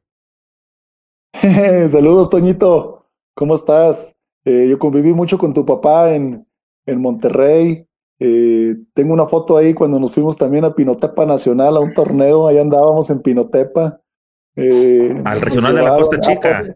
Sí, andamos en Pinotepa, quedamos campeones, pero, pero, pero qué experiencias, porque nos llevaban a Puerto Escondido, nos llevaban a unas vereditas y nos llevaban a unas playas bien bonitas y quedamos campeones allá. Eduardo, era, fue Reinaldo Mena, fue Alcaraz, fue Toñito y, servidor allá. No, no, no, qué grandes, grandes cosas hicimos con Toñito en la selección nacional. Oh, no, no, no, no, no. Ellos me enseñaron muchísimo. La verdad que me enseñaron muchos valores. La verdad que el Nazi Sánchez también, muchos valores. O sea, fueron personas que, que, que, me ayudaron muchísimo. Pero tu papá, ahí en, ahí en Monterrey, con su carro, traía su carro, uno gris, creo que era un Magnum, uno gris grandote y y, y, se sentaba hasta atrás porque pues, no cabía, se sentaba hasta atrás. Tenía un asiento hasta atrás y ahí, ahí va el Toñito, que, que un día estaba peleando con, con el Norberto Mena, lo estaba agarrando a golpes, ¿eh? A Norberto Mena. ¿Por qué? Porque el Norberto Mena le dijo, préstame tu carro y, y, ah, sí, ¿dónde vas? Aquí, aquí a la tienda. Eran, eran los super, super esos, ¿verdad? Y este, y, pues cuál, se lo llevó a Laredo y se le desvieló por allá. Entonces imagínate, se le desvieló por allá, entonces el Toñito, y, el carro, pues tráetelo en una grúa, no, ya se quedó, no, se le fue a los golpes, pero, pero con todo, no, Toñito era, era muy buena persona, pero lo hacían enojar y, pues imagínate, cuando estábamos en la selección, eh, nos estábamos bañando ahí en el Comité Olímpico y, gritaban, ahí viene Toño Reyes, uy, vámonos. no, ese Toñito, la verdad que no, nos lo pasamos muy bien. Saluditos, Toñito, saluditos, mucho, por favor, mucho, salúdame a la familia. Oye, por acá también, este, Lili Navarrete dice, salud, señorón, abrazo desde Puebla. Hola Lili, ¿cómo estás? Saludos. Te mando muchos, muchos abrazos, ya sabes, desde por acá. ¿Verdad? Salúdame mucho a tu hermana, a tu hermano. Este, ya saben que, que han sido parte fundamental de, de la historia de Víctor Mariscal. Entonces, salúdamelos muchos, Lili. Pues, pues ahorita estamos guardados. Busqué más, Lili. Entonces, pues a ver qué, qué, qué, qué sale, ¿verdad? Porque creo que Puebla no sale, no entra. Entonces, pues a ver si nos vemos pronto. Dice por acá de la transmisión que tenemos en YouTube. Dice este compa de Mezcal de la Sierra. Saludos a mi estimado amigo Víctor Mariscal, que si recuerda cuando fue a jugar varias veces a Chilapa Guerrero. Una excelente persona, al igual que sus hermanos Memo y Armando. Claro que sí, cómo no. Chilapa, híjole, qué. Ahora escucho, escucho puro chilapa, pero puro taca, taca, taca, taca, taca, taca, taca. Pero cuando, pero cuando estábamos allá, no, no, no. Yo estaba muy chavillo, la verdad que me tocó, me, tocó que me jalaran y, creo que fue Pedro Sosa también andaba allá y, los hermanos ahí que nos llevaban muy buenas personas, magníficas personas y, y, ahí anduve yo por Chilapa, creo que fui a, a dos torneos por allá y no supe ni cómo llegué, o sea, te lo juro que si ahorita voy para allá, pues, pues cómo llegamos, ¿verdad? Pero, pero nos la pasamos muy bien muy bien allá, nos atendieron muy bien en la tiendita que estábamos, no se me olvida, siempre estábamos en la tiendita, de ahí de uno de los patrocinadores, de los dueños del... Carta abierta. nos la pasaban. Pero súper bien.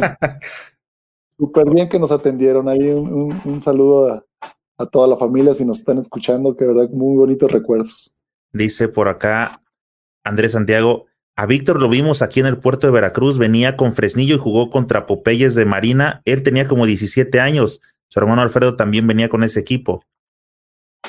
Sí, fue cuando hicimos como 40 horas que nos fuimos en un carro, en dos carros, desde Fresnillo hasta, hasta, hasta Veracruz. Y, y sí, sí, allá, allá, andábamos, creo que andaba el Gama, andaba allá jugando con ellos, era el, el, Beto Martínez, creo que jugaban allá con, con Popeyes de la Marina.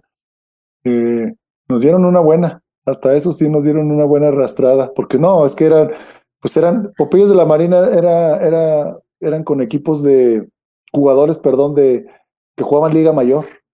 Entonces, no, no, no, eran, eran, eran equipazos, o sea, y, jugar contra ellos, pues, pues para nosotros más que nada era, era una, era una bonita experiencia. Ya sabíamos que íbamos a perder, pero íbamos y cumplíamos. Eh, le batallaban y le batallaban mucho. Dice, Leopoldo, equipazo que formó con Coras de Tepic al lado de Sir Charles Williams. Tepic. Fíjate, eh, el, Charles Williams, este, eh, estaba, estaba, bien, éramos ocho, ocho, ocho, ocho personas, no éramos, no éramos tantos jugadores. El gimnasito de Tepic, también ahí el de la, el del parque, lleno, llenísimo, llenísimo. La verdad que la afición de allá de Tepic es una gran afición. Yo no sé por qué no hay equipo profesional, debería de haber, porque es una gran afición y, y, tienen ahí dos, dos gimnasios buenos, el, el, de la universidad y el, y el gimnasio municipal ahí del, del estado, ¿verdad? El que está ahí en el parque. Yo creo que fue, pues, pues imagínate qué recuerdos no puedo tener tan maravillosos que desde que yo me acuerdo, no sé si tú tengas memoria o tengan memoria por ahí, a ver Arturo Guerrero si nos está escuchando o alguien, pues el último campeón canastero mexicano he sido yo. Ahí yo quedé campeón canastero con Coras de Tepic. Y hasta la fecha, pues salen puros extranjeros con 25 puntos por juego, que tantos. Pero yo no he visto que le den el campeón canastero a un mexicano desde, pues desde esa, desde esa vez. O sea, yo fui el, o sea, había partidos, te lo juro, o sea, de 45 puntos, de 55, no bajaba de treinta y tantos por juego. O sea, esta fue la razón en la que me trajeron aquí a San Luis. O sea, pero, pero Tepic, muy bonita afición. Me encantaba ir a la, mandaba yo al, al Chananá, el gran trainer, el Chananá. Mucha gente ahorita basquetbolera se va a acordar de él, el Chananá. Y este, era, era el trainer que yo le decía, le daba 100 pesos, le decía, tráete camarones. No, hombre, llegaba con unos, pero parecían langostas. Ahí a la, en la avenida era, era muy barato, era muy barata la vida y, el Charles Williams no se me olvida que, que un día no fue el entrenador, no fue. Y el, y el, y el Charles Williams estaba riegue y riegue en la cancha, la estaba riegue y riegue. Y estábamos en, creo que en Durango, la estaba riegue y riegue y el Chananá era el entrenador. Imagínate lo que no se, lo que se podía hacer, o sea, el trainer era el entrenador, ¿verdad? Y lo mencionaban en el micrófono y el entrenador, eh, tal, tal, tal, Daniel el travieso, órale, ahí está pero dice, yo ya no aguanto a este Charles Williams, ya no lo aguanto, lo voy a sacar, pues sácalo. A ver, tiempo fuera, pum. Sit, sit. Y el Charles Williams se le pone así grandotote, pues estaba bien, así un fuertote, y el otro chiquitito, pues mide como unos 60. y no se rogó, le dijo, sit, sit. Y ahí va el Charles Williams y se sienta. Pero buen, buen jugador el Charles, el Charles Williams. Aquí jugó en San Luis Potosí también. Tiene, tiene una escuela, una academia allá en, creo que en Houston o en Dallas. Le mando un gran saludo si nos está escuchando por allá. Oye, eh, pero fuiste el último canastero ya cuando era la liga de LNBP, o sea, mexicano, estás hablando. De Cimeva. Era Cimeva. Era Cimeva. Pues mira, aquí, aquí a final de cuentas se maneja como liga profesional todo todos los ciclos. Como han cambiado de nombre, pero, es, es, la misma línea. ¿Por qué? Porque, porque por ejemplo, estaba, estaba el CIMEVA y, y, nace en el 2000 la, la LNBP, pero el CIMEVA continúa, pero con muy pocos equipos.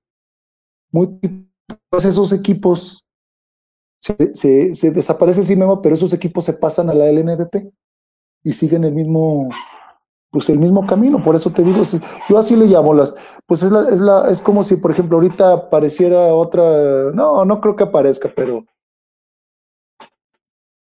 se, se va, se van ahí en la liga, hablo de liga profesional, ¿verdad? Sí, sí, te entiendo. Porque hubo otras ligas, como la CBP de la conferencia que fue más, más para el norte, más para Victoria, creo que eran las Garzas de Pachuca, las que estaban, Tampico, fue la CBP, entonces, pero la CBP desaparece también, o sea, no hay, no hay esa continuidad, ¿verdad? Y, gracias a Dios, pues la, la, la LNBP, no, y, y, para que sepa la gente, porque mucha gente no sabe, sí ha tenido, pues vaya, ha tenido muchos problemas, pero, pero, pero, pero sobrevivió y, y va muy bien. ¿Me explico? Va muy bien. Otra, el CIMEVA, que le haya pasado lo que, le, lo que algunas veces pudo haber pasado en nuestra liga, en la, en la LNBP, ya hubiera desaparecido, ya hubiera desaparecido. Y la de nosotros, pues no, sigue, sigue en pie. Hoy te quiero pasar otro comentario por acá. La gente dice, eh, Jorge Jaramillo, Saludos, Víctor, desde Guadalajara. Nunca olvidaré el día que me regalaste un boleto en el Panamericano. Eres un tipazo.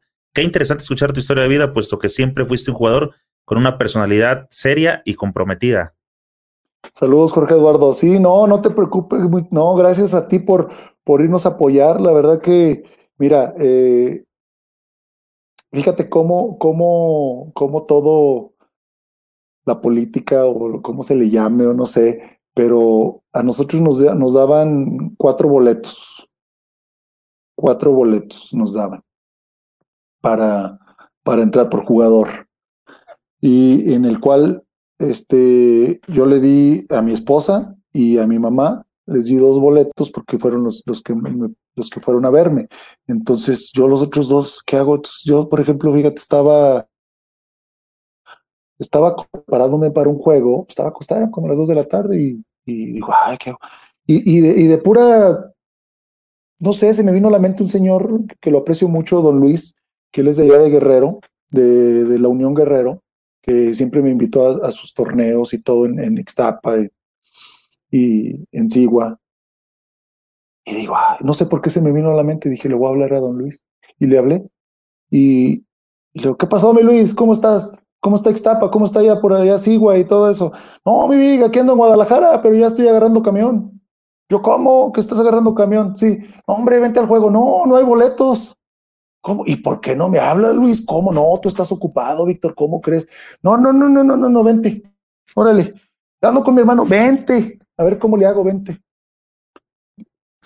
¿Seguro? Sí, seguro. Órale, pues. Y ya le eh, hablé con mi esposa y le dije, mira, va a venir don Luis, es un señor así, así, así, así, lo esperas, te va a hablar y bla, bla, bla, bla. Ya se pusieron de acuerdo. Y ya cuando lo vi en la cancha, eh, me dio mucho, me dio mucho gusto, la verdad que, que pudiera. Pero lo que veía era gente bien ajena, que los conocíamos. Por ejemplo, gente de San Luis Potosí, que me los puedo encontrar aquí afuera, por ahí, con café de invitado especial. Invitado especial y pura gente y a nosotros nos restringen la entrada, que somos los jugadores, que somos los que, los que estamos dando el espectáculo, porque les dijimos, denme, oye, denme cinco boletos, denme seis boletos. No, no, no. Seguramente el boleto que te regalé le sobró un jugador, a alguien, pero hay que darlo, hay que regalar, hay que darle a la gente. Pero para que entraran a la gente, para que entraran nuestras familias, te lo juro, casi empezaba el primer cuarto, que, el gimnasio ya estaba súper lleno y los tenían formados afuera en una puerta especial con un solazo formados y, de, repente nosotros pues no veíamos a nuestra familia y no veíamos a nuestra familia y no veíamos a nuestra familia y este, de repente le decía al, al, asistente, oye, puedes ir a checar a ver si, si los dejan pasar o si ya pasaron. Y ya regresaba el asistente, que no, que no te preocupes, que ahorita pasan, pero que es una medida de seguridad y que no sé qué. Luego, ¿cuál seguridad? Si ya está todo lleno aquí y, y, los familiares no pueden pasar. Y ya de repente entraban en el primer cuarto, toda la familia iban ahí, todas las familias de los jugadores, del Peri, del Adam, de Paul Stoll, de, de Jovan Harris, de todos, del Virito, de todos iban ahí y ya, pues ya te tranquilizabas. Pero fíjate lo que es psicológicamente estar pensando que tu familia, cuando ves a otra gente ahí ajena totalmente, con gafet de super invitado, especial, VIP, todo eso, y a los jugadores súper restringiéndolos. Qué bonita experiencia también ahí que vivimos en, en Guadalajara. Muchos saludos para la gente de Guadalajara. En Panamericanos. Y, y fíjate que todo ese tipo de, de, de, cosas, Víctor, pues al final de cuentas son cosas de, de, logística, de planeación, que es un talón de Aquiles también del básquetbol mexicano en general, ¿no? No solamente de, de esos eventos. Sí, sí, la verdad que, que hay, pues siempre, siempre se pasas, o sea, eh, yo cuando estuve en Jalapa, eh, en Jalapa estuvo, estaba lleno, el gimnasio lleno, lleno. Nosotros siempre estábamos por una parte de atrás, siempre tenía su seguridad, todo el partido, el pobre chavo de ahí de seguridad nunca veía los juegos, siempre estaba en la puerta. Y yo veía el gimnasio lleno y la gente allá afuera, allá afuera en el vidrio, en el vidrio viendo y mariscal y mariscal. Y yo, a ver, a ver, oye, déjalos pasar. No, no, no, ¿cómo crees, Juanito? Si me estás escuchando, perdón, si me está escuchando la V, pues, pues disculpas, rector, discúlpeme, pero mire, les dimos cuatro campeonatos, así es que no hay, no hay, no hay, no hay, hay, chance, hay chance de hablar de esto. Y yo déjalos pasar, ándale. No, ¿cómo? ¿Dónde está llenísimo, Víctor? Se van a sentar ahí en el piso, ahí por donde se déjalos pasar. A ver, échame aguas, me decían, porque yo me regresaba de la cancha, que, iba, iba al baño, o sea, fui al baño y cuando ibas al baño, pues veías a la pobre gente en la, en la puerta, así, casi, casi, ¿verdad? Y, yo, pues déjalos, ándale, déjalos pasar, déjalos pasar, porque ya me tengo que ir a la cancha, ándale, déjalos. Ah, bueno, Mariscal, nomás, por, nomás no digas que yo, que yo los dejé, si tú déjalos pasar. Ya entraba la gente, órale, pues hay que darles oportunidad, hay que darle chance. O sea, yo sufrí para entrar. Yo sufrí de chavo para ir, para entrar a los juegos de aquí del Santos. O sea, yo sufrí mucho. O sea, sufrí que no me daban chance de subirme al camión para darme un ray y cuando había 50 pandillas para llegar a mi casa. O sea, o sea, sufrí muchísimo. Cuando yo llego de profesional aquí a Santos y que me subo al camión, había gente abajo del camión. Oye, me das un autógrafo y el chofer bien sangrón. No, no, no, no, no, no, ustedes no pueden subir. No, no, no, no, déjeme subir, ándele. No, no. Y yo salía, a ver, pásale. Oye, Mariscal, pásale. Órale, tómese una foto, haga lo que quiera y ahí están los jugadores atrás. Órale, ahí están. Ay, muchas gracias, Víctor, muchas. Y le dije, yo le decía al chofer, oye, a ver, tú eres el chofer. Nosotros somos los, los, los jugadores. Está bien, está bien. No, no se, no se enoje. No, no me enojo, pero yo sufrí mucho. Y ya me entendió lo que le estoy platicando a ustedes. Él ya lo entendió. Y, y, y nosotros nos debemos al, al, público.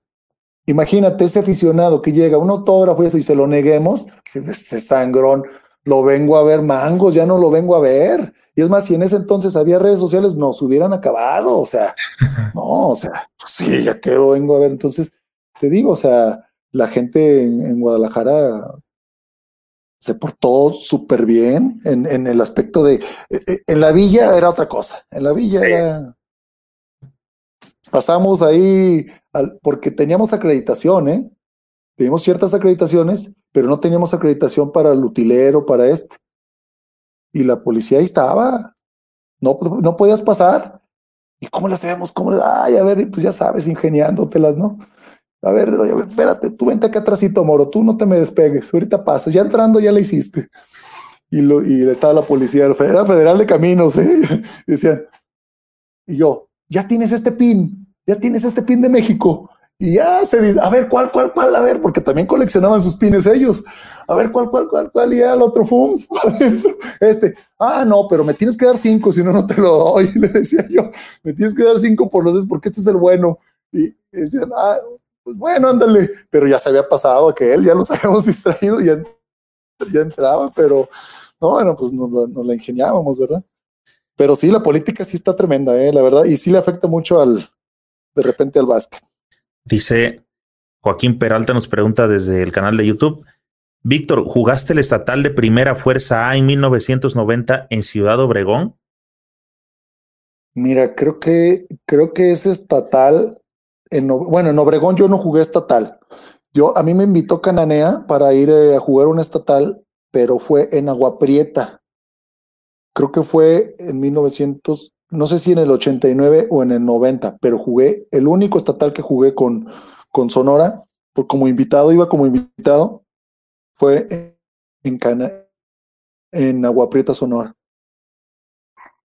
Oye, hablando de los noventas. Qué bonitos recuerdos también de Sonora, pues vivíamos en Cananea, imagínate. Desde YouTube, porfa, platica de la Liga Mayor del DF en los noventas. Te vi jugar y siempre fue un deleite.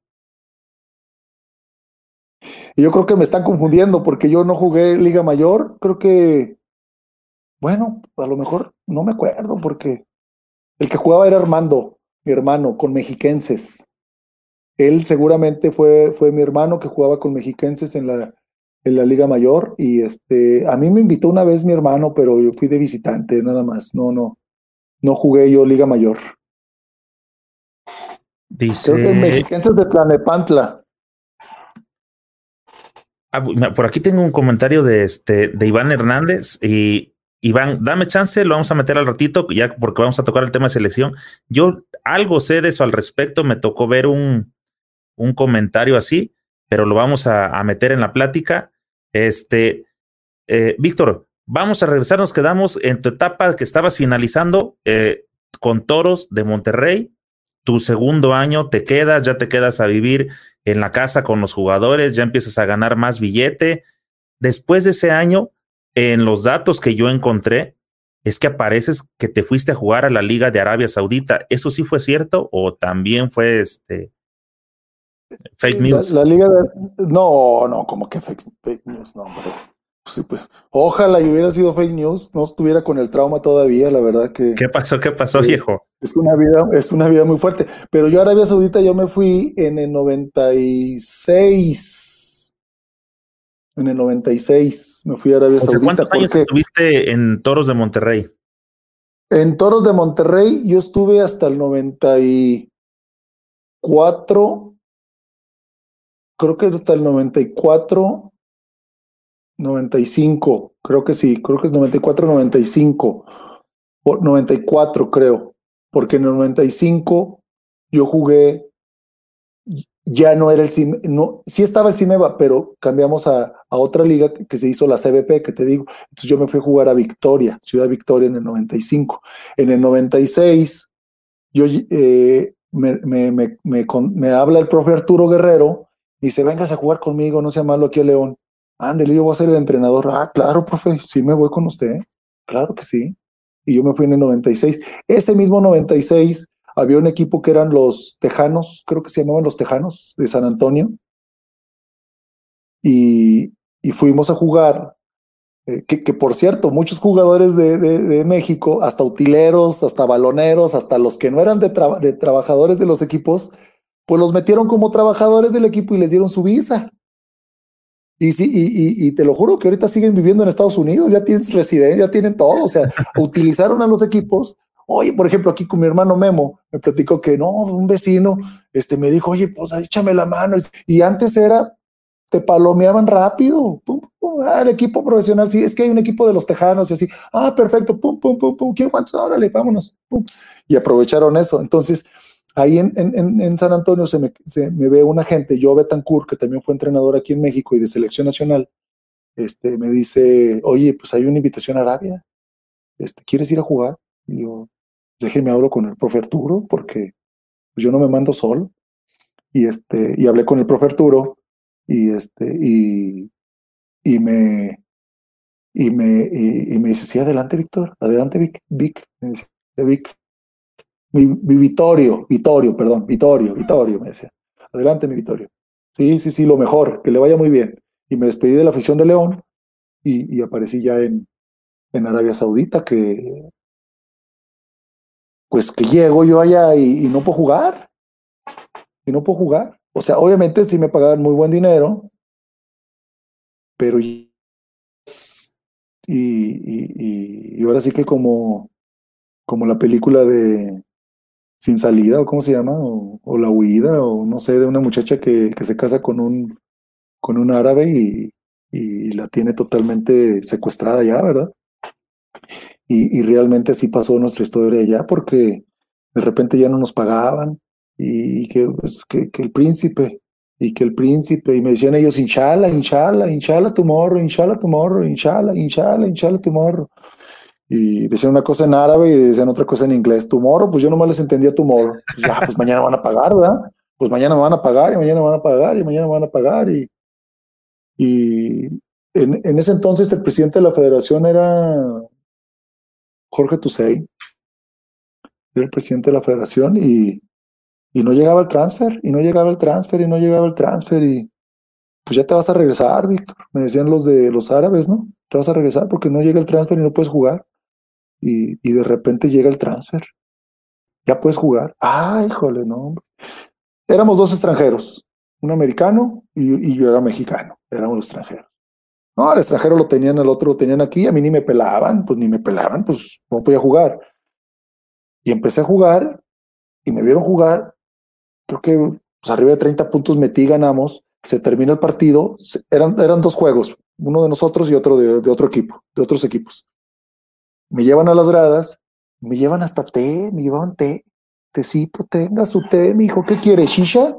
No, yo no fumo, porque ahí fuman y fumaban y fumaban en medio, en medio tiempo en el, en el vestidor con su shisha, fumando su shisha antes de empezar los partidos, o sea, normal ellos, fumando tabaco.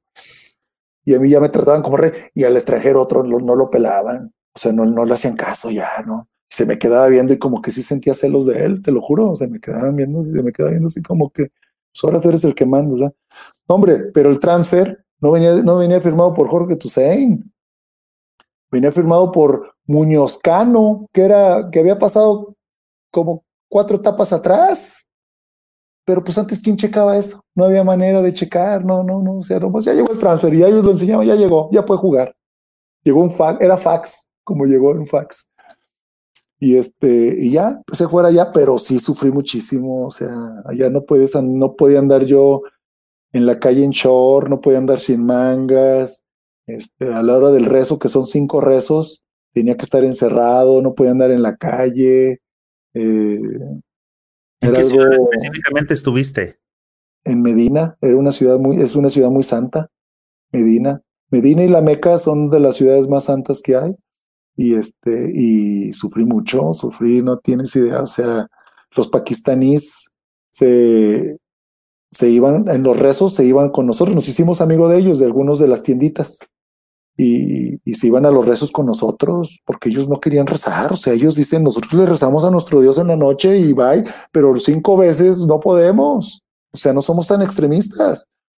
Y, y ellos me contaban que, imagínate, ganaban 200 dólares al mes, ganaban ellos.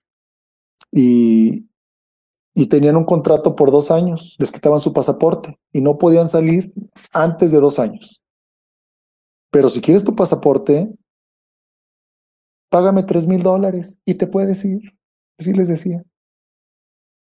Y ellos me decían, ¿tú cómo tienes tu, tú tienes tu pasaporte? Sí, aquí lo tengo. ¿Dónde? Así me decían, ¿dónde? Aquí, mira. Se los enseñaba. A ver, sí, tu visa. Ah, good, good, me decían. Y yo, este, pues ya, no sé, no, no, se los des. Así me decían, no se los des. De, muchas veces el dueño del equipo, el encargado, me decía, préstame el pasaporte para sacarle una copia. Yo te la doy. Yo te la doy y nunca les di mi pasaporte. Y, y te digo, o sea, no, nunca, o sea, me, me deudaban unos 45 mil dólares más o menos era lo que me debe, lo que me da. Y, y, pues no te podías ir, no te podías ir, pues no tenías dinero, no tenías nada. A los de la tienda les decía, no tengo dinero. No, aquí me decían en la libreta. Te anoto. Te anotamos. Yo en serio, sí, me fían, sí, te anotamos en inglés, así, ah, sí. Yo, ah, órale. Pues sí, ya, ya con eso. Y llegué, de repente llegaron como 20 mil dólares y dije, yo ya me voy, yo ya me voy de aquí ya me voy y hablé con un, con un muchacho que vivía en los departamentos que, que dijo, dijo, ya te vas, Víctor, sí, ya me voy. Te pido un favor, llévame, ¿no? Y te traes el carro, porque hasta eso sí me daban carro. Me daban carro, la gasolina costaba lo que cuesta, lo que son dos pesos aquí, ¿eh? Muy barata, baratísima. Y este, ok, yo te llevo, le hace, sí, dice yo, yo te entiendo y, y, y, yo, y yo también, yo soy musulmán, decía, yo soy musulmán pero yo, te, yo sé que hay un Dios para todos y tu Dios es mi Dios y yo te entiendo a ti, pero no entiendo a mi gente. Así decía él, fíjate, yo no entiendo a mi gente. Y, y me llevó, cuando yo llego al aeropuerto, llegó el encargado del equipo al aeropuerto. ¿Cómo se enteró? No me preguntes.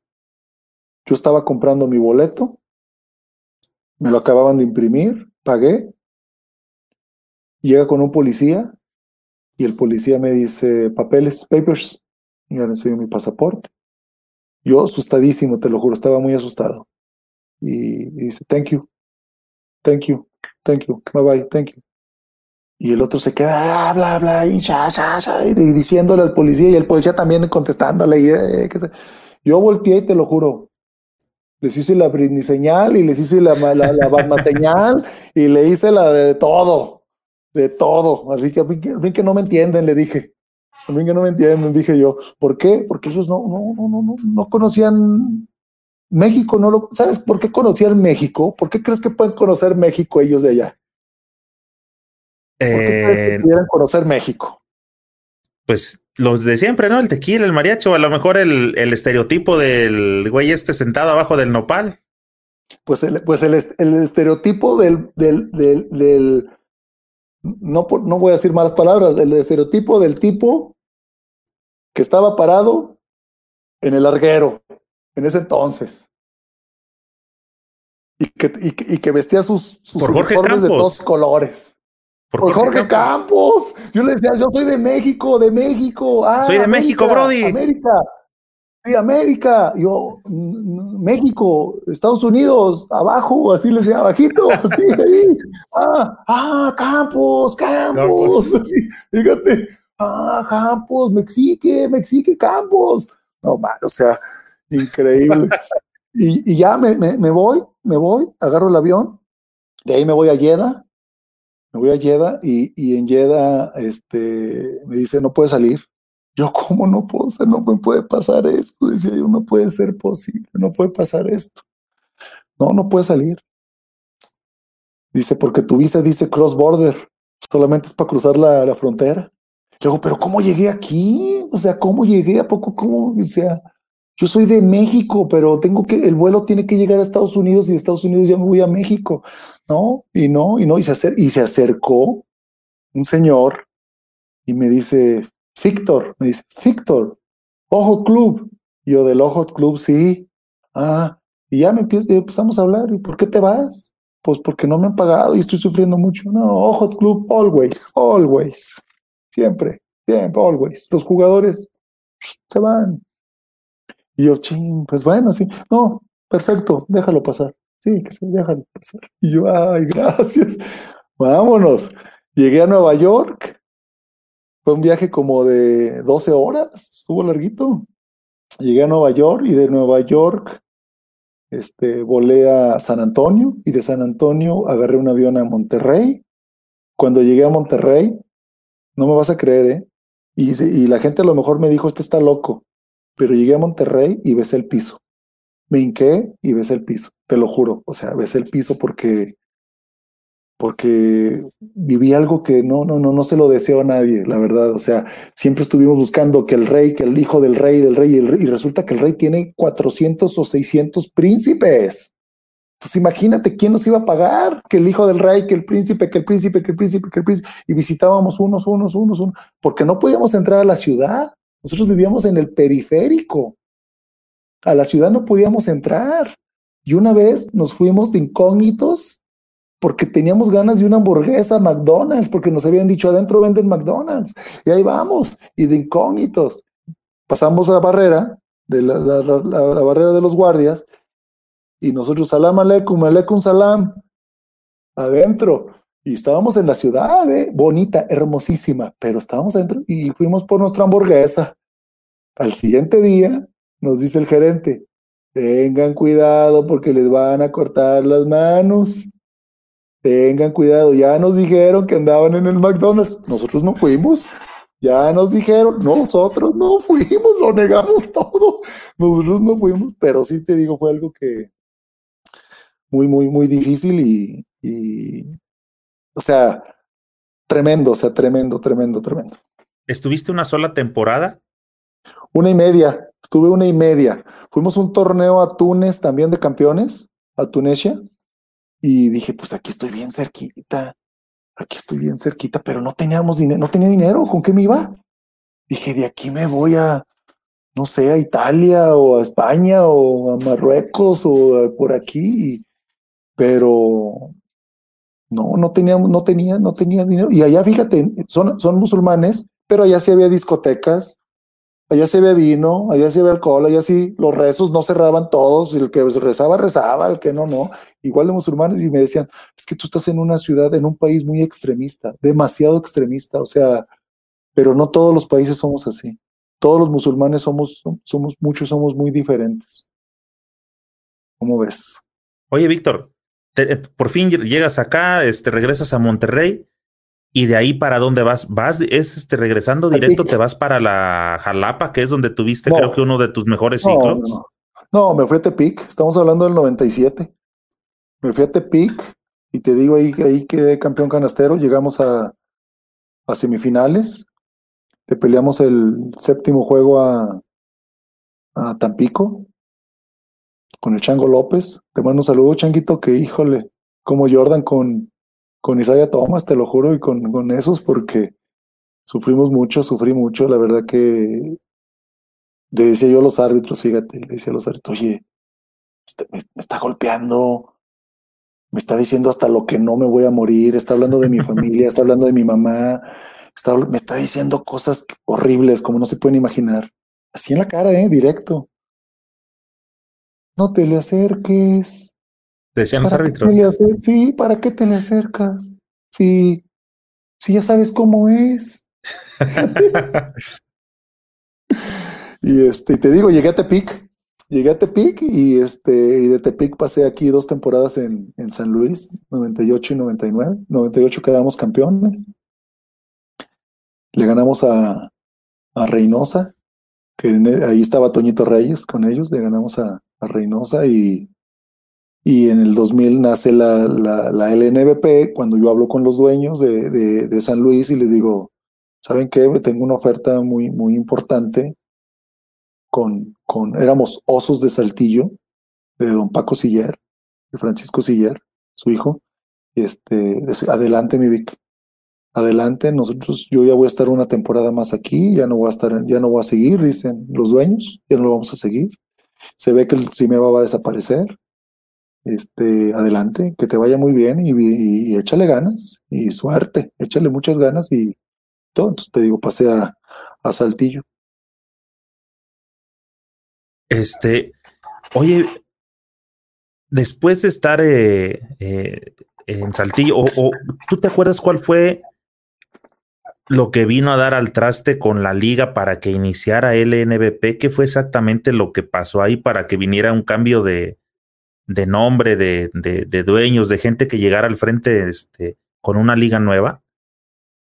Mira, este, eh, el problema era que, como te digo, un día podías estar jugando aquí, otro día, otro día podías estar metiendo al utilero a jugar, al aguador, al doctor, lo vestías, le ponías uniforme a jugar, porque podías jugar con cinco, llegabas, si llegabas con cinco jugadores, bien, le podías decir, sabes que hoy no voy a jugar, este, pues ya no voy a jugar a tu casa, o sea, muchas inconsistencias, o sea, si yo hago cuentas de lo que me deben, o sea, ahorita todavía puede ser muy buen dinero, León, Tepic, este, Fresnillo, o sea, muchos equipos me quedaron, Victoria, me quedaron a deber, ¿verdad? Entonces, eso fue el, cambio, yo creo, de que, de que eran ligas muy, muy inestables. O sea, por ejemplo, pues tengo una anécdota que, que, que, que Pachuca no, no, Pachuca no viene a San Luis.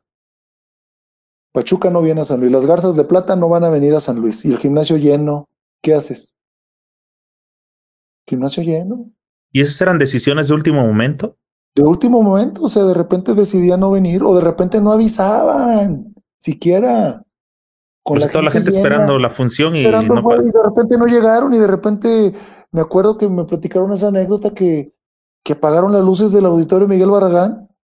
¿Saben qué? Se fue la luz, una disculpa, se fue la luz y, y, no va a haber partido, discúlpenme, ya no, así es que pueden salir y, y, y, y, para el siguiente juego traigan su boleto y pasan gratis y, y tan, tan, y ya, y ya, se acabó el problema, o sea, imagínate, o sea, entonces eso da pauta que, a que pues muchos directivos, a que muchos, por ejemplo, ahí los, los grandes impulsores de la nueva, de la nueva liga fue la Universidad Autónoma de, de Tamaulipas, el rector en ese entonces fue el que dio el empuje para que, pues es que, a ver, si, un, si, una, si, un, si una ciudad tiene Victoria, Tampico, Matamoros y Reynosa, tiene cuatro equipos con gimnasios este, de primer nivel, de primer nivel, oye, vamos a jugar en un gimnasio de, con aire acondicionado, órale.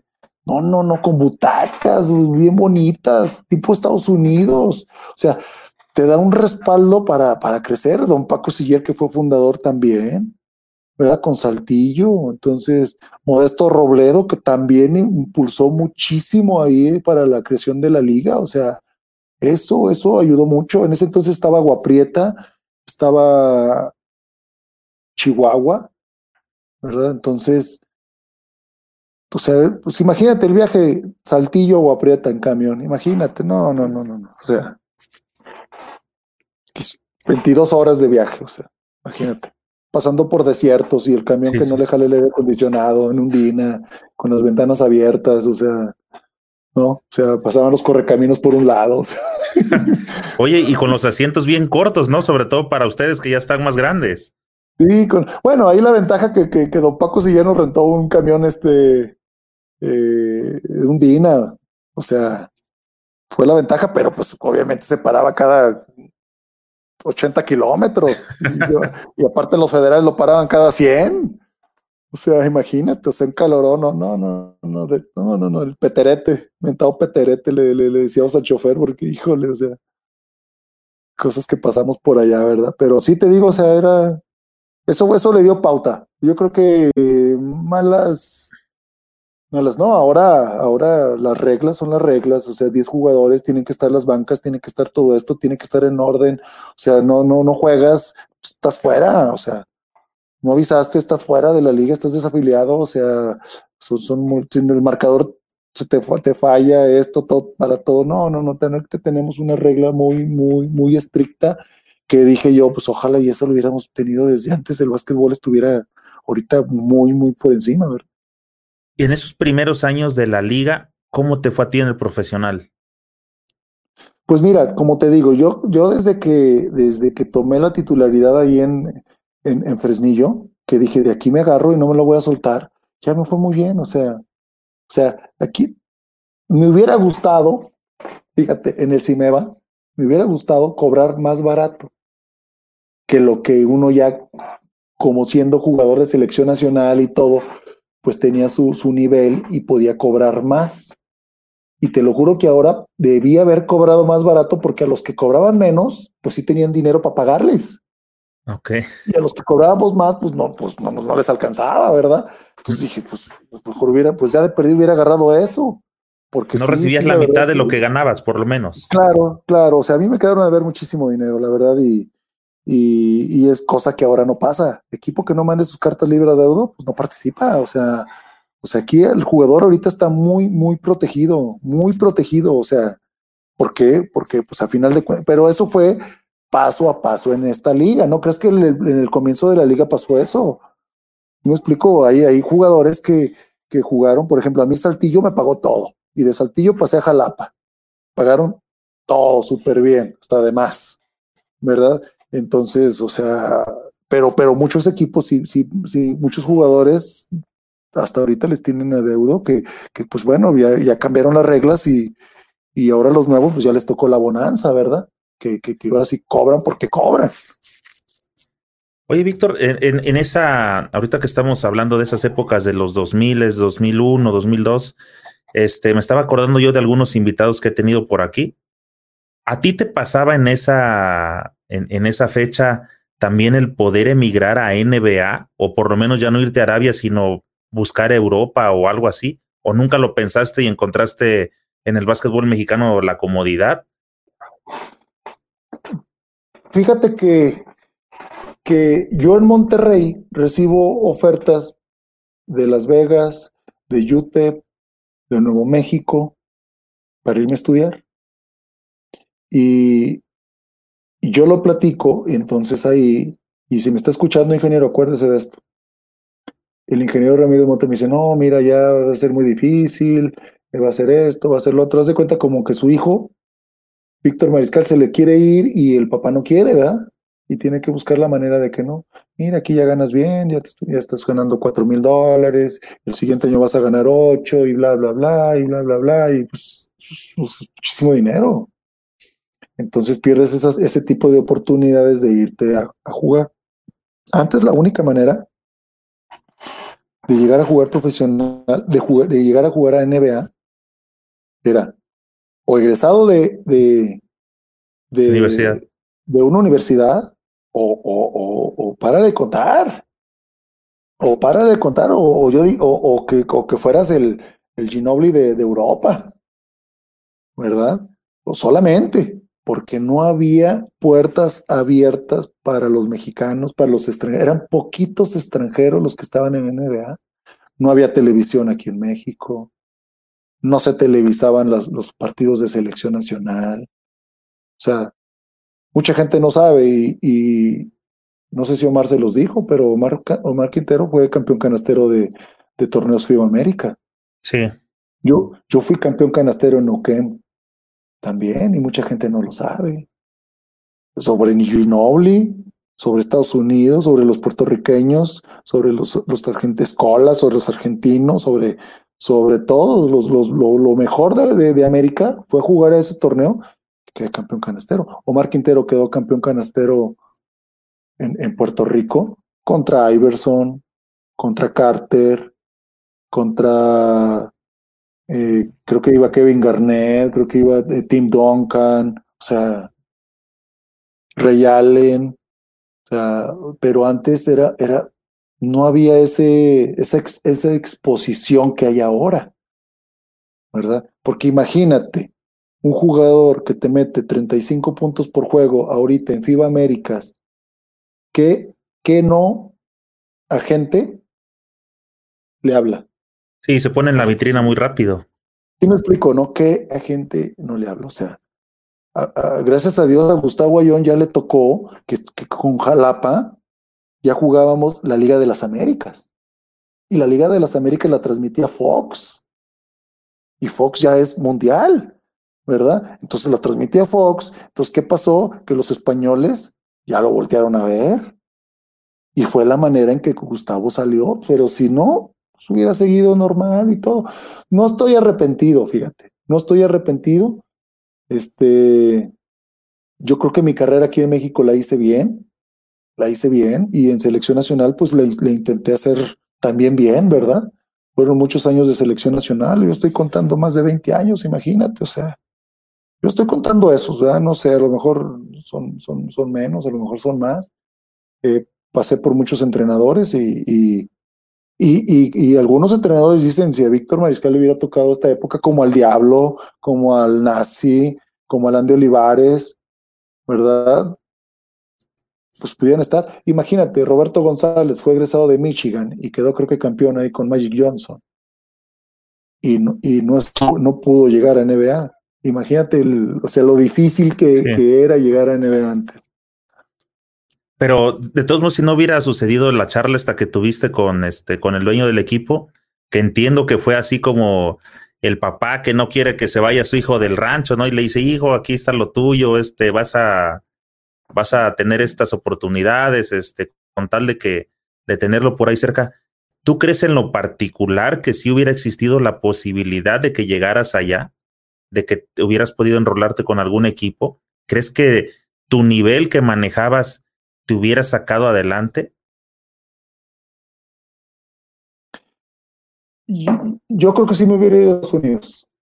Yo creo que sí me hubiera ido. Yo creo que, yo creo que sí hubiera tomado, sí, sí, sí, sí. Mira, este, pues lo voy a contar porque es la realidad. A mí no me gusta echar mentiras. A mí no me gusta echar mentiras. Llega Gustavo Ayón en Jalapa y me dice, oye, Víctor, me mandaron un contrato de, de Europa España, necesito que vengas aquí a la casa para que me apoyes, para que me orientes.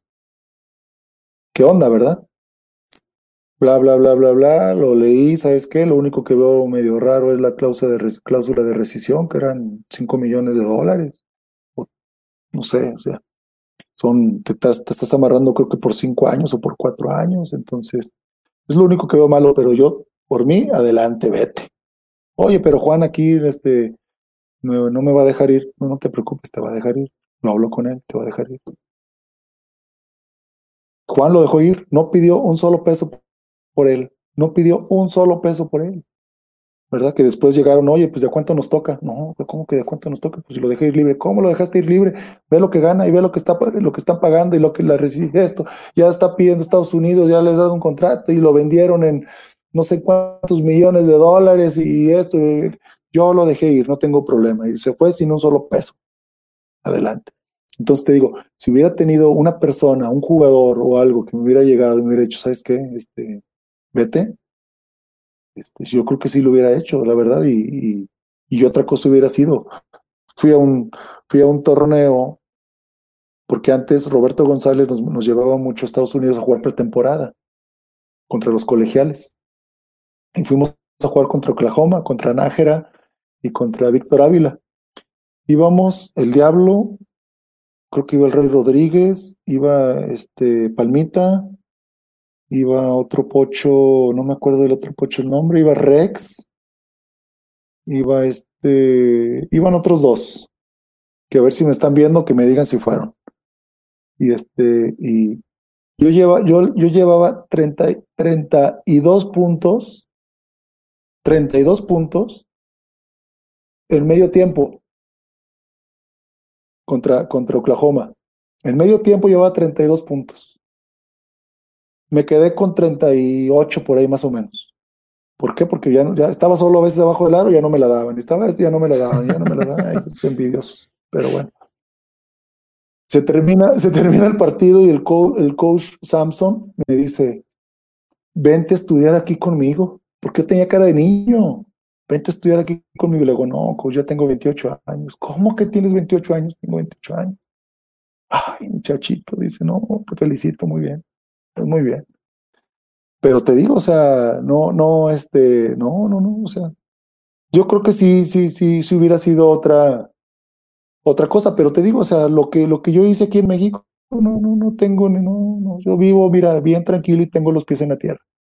Oye, Víctor, fíjate que por aquí en el canal, este, ¿cómo es? E, em, empecé a pasarles algunos partidos de selección mexicana, porque como comentábamos antes de iniciar el podcast, este amigo, de que hay poca difusión, no se conoce bien qué, qué pasa en el básquet mexicano, entonces me di la tarea por ahí de estar buscando partidos de México, de la selección mexicana, a lo largo de su historia, y los he ido subiendo por aquí para que de pronto, este, pues los vayamos viendo y vayamos teniendo memoria. Y uno de los partidos que subí, que transmití aquí, y de los que más éxito han tenido, es el partido que se jugó en 2002 contra la selección de Argentina en el Palacio de los Deportes en el que estabas.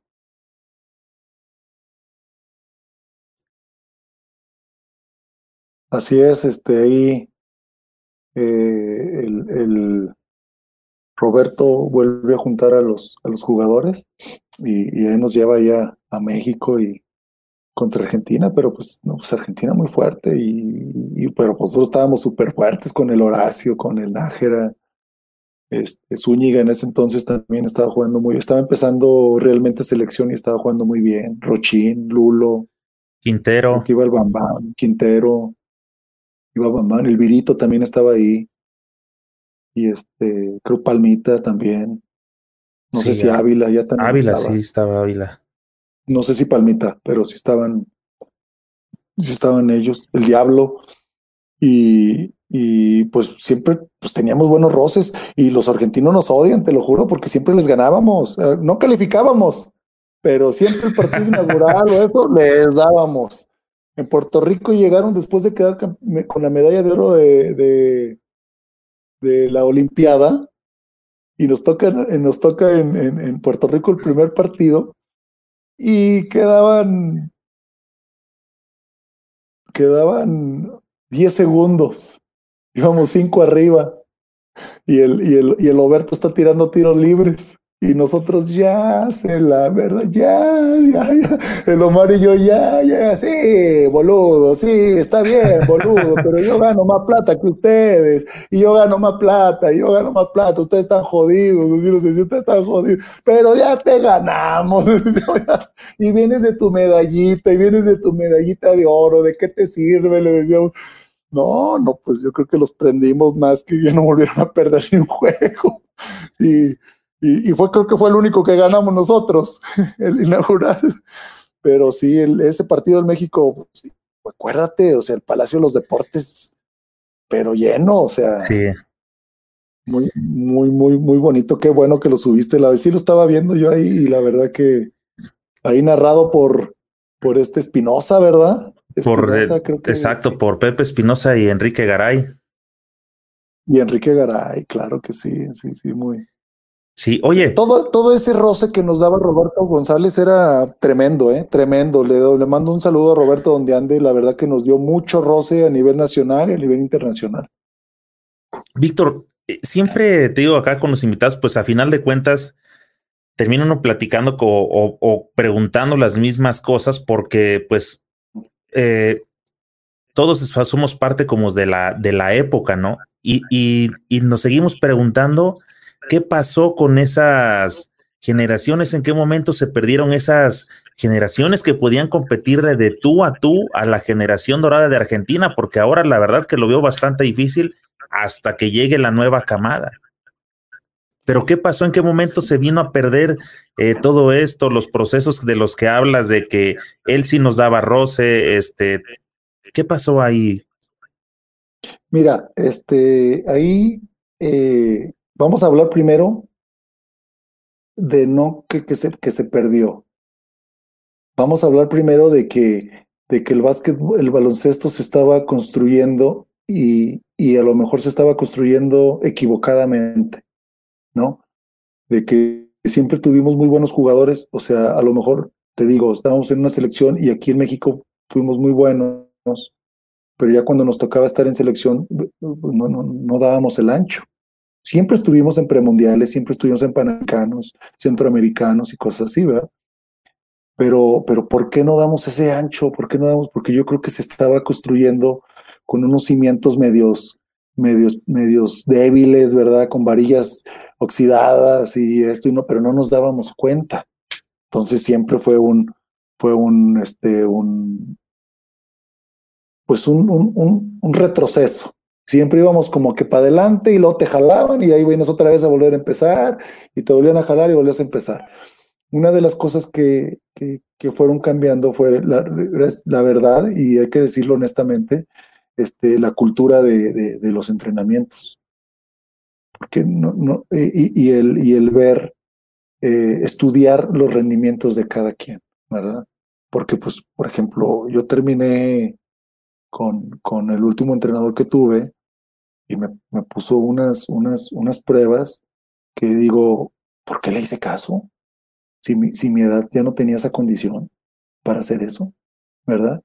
Nos puso unas pruebas de, de correr de lado a lado, no de, no de aro a aro, sino de lado a lado, durante un minuto y, hacer 20 toques en un minuto. Si no terminaba los 20, los 20 toques en ese minuto, volvías a repetir. Pero era, era tanto mi, mi, enojo que, que, ¿por qué no? que, que, que, que, que yo no me quería sentir viejo, porque te estoy hablando que ya tenía 42 años. ¿eh? 42 años y, y no me quería sentir viejo, que, que, lo terminé. Pero te estoy hablando que a la, a la, a la carrera 17, 18, mi pecho ya me dolía mucho. Me dolía el pecho. Entonces decía, no tengo que terminar. Y tengo que terminar. Y terminaba y le decía, toma, toma. Si pude, aquí está el viejo que sí puede. ¿Sí me explico? Y otros, estoy hablando como, como Girón, como Noé, como esos 17, 16. O sea, Horacio, pues no se diga, ¿verdad? menos, ¿verdad? No, creo que no está Horacio, ahí no está Horacio, pero sí, ¿verdad? Y, y, y, y después te das cuenta que, te, que me pudo haber dado un infarto. ¿Sí me explico? El primer síntoma es el dolor de pecho, ¿verdad? Donde ya mis, mis, mis, pulsaciones rebasaron el límite, ¿verdad? El límite pero como siempre hemos hecho ejercicio, pues estamos un poquito más sobrepasados los deportistas, ¿verdad? Y este, y, te digo, o sea, eh, el, el, el, que llegaran y, ya te implementaran otras cosas, otros entrenadores decían, a ver, Víctor, tú ya eres como un modelo carro, un 40, 50, que tiene la maquinita, hay que darle sus cuidaditos, tú ya sabes lo que tienes que hacer y hasta ahí, ¿verdad? Hasta ahí. De repente decían, tú vas a entrenar tres veces y descansas un día. Fíjate, y los demás siguen entrenando, pero tú vas a entrenar tres veces seguidas y descansas un día. Y así me, así me llevaban, porque para lo que, te, lo que te queremos es para que estés paradito, para que las metas, para que prendas a los muchachos, para que le metas esa enjundia y que ya te necesitamos para otras cosas, ¿verdad? No te necesitamos para que andes corriendo como loco y defendiendo al poingar y así, así, así. Entonces llegan este tipo de, de entrenadores y cambian la mentalidad de los jugadores. Pero ¿cómo la cambian la mentalidad de los jugadores si tenemos jugadores muy buenos pero no quieren estar en selección? Fíjate, ¿eh? Muy buenos, pero no quieren estar en selección. ¿Por qué no quieren estar en selección? Oye, Víctor, ¿por qué no quieren estar en selección? Si tenemos unos México-norteamericanos muy buenos. Pues porque el mexicano no los quiere. ¿Sí me explico? Porque, los, porque son de fuera y le quita su lugar.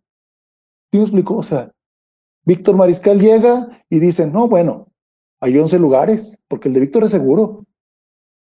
¿Verdad? Pero entonces dicen estos, oye, pero ahí vienen más. Ahí No, no lo queremos, no lo queremos, no lo queremos. Entonces empiezan a hacerlos a un lado y entonces otra vez es ser, pues, con que cumplamos y lleguemos al Panamericano, aunque quedemos en último, no es bronca. Yo soy Juan Camané y soy seleccionado nacional y cobro más en la liga profesional, aunque perdamos. Esa era la mentalidad de, algunos mexicanos. Y para, para que engrane, pues tienen, los 12 tienen que estar en el mismo canal. Con uno que esté mal, ya bailó. Entonces, ¿qué pasaba? Yo platicaba con algunos. ¿Qué pasó? ¿Por qué no quieres estar? No, pues porque me traen de balonero, porque me novatean, porque me cortan el pelo, porque me tratan bien mal, porque me traen de mandadero. Y yo lo que quiero es jugar. Cuando yo llego a la selección, que me toca ya ser capitán, les digo, se acaban las novatadas.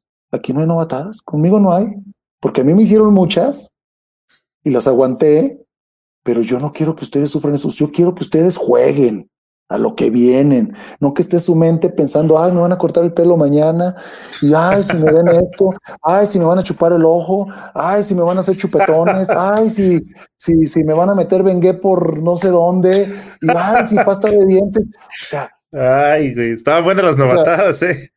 O sea, ahí te va, Lorenzo Mata llega a Tijuana, llegamos a jugar a Tijuana con la selección, y llega Lorenzo Mata recién salidito de UCLA, recién salidito estamos cenando y dicen, estamos cenando, ¿eh? Y cenando bien a gusto, bien, ay, yo me le quedaba viendo al mata, no, estaba impresionado yo con el mata, te lo juro, yo ya estaba grande, ¿eh?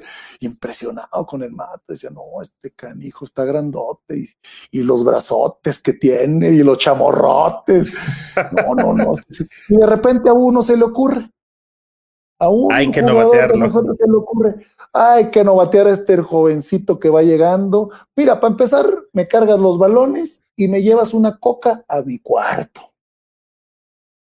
¿Sabes lo que hizo Lorenzo?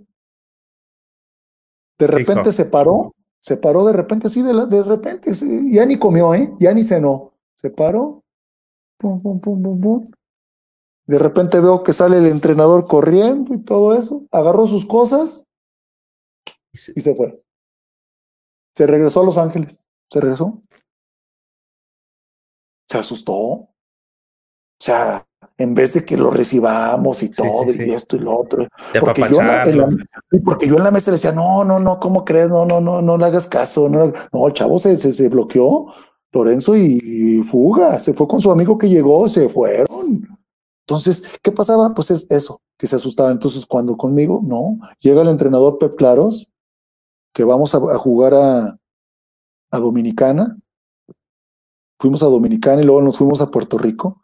Pues no hay novatadas. Ahí, ahí empezó el cambio, ¿eh? Que no digan otros, la verdad, y que no digan que, que, que, que el nuevo que, que pasó al, al, al, al mundial y al premundial, no. Yo me hubiera gustado que ese entrenador hubiera llegado antes para que viera cómo estaba la situación, que hubiera llegado antes para que viera cómo estaba la situación. Aquí la cosa es que ya los jugadores venían embaladitos, ya venían tranquilos, ya venían bien, ya venían con roce, ya venían con roce, ya venían con roce internacional, ya sabían qué hacer, esto, ya nomás era una, dos, tres cositas, como la que le dije, ¿sabe qué, coach? Yo ya acabé, yo ya me voy, no, no te vas, ya me retiro, muchas gracias. ¿Qué le decimos a la prensa?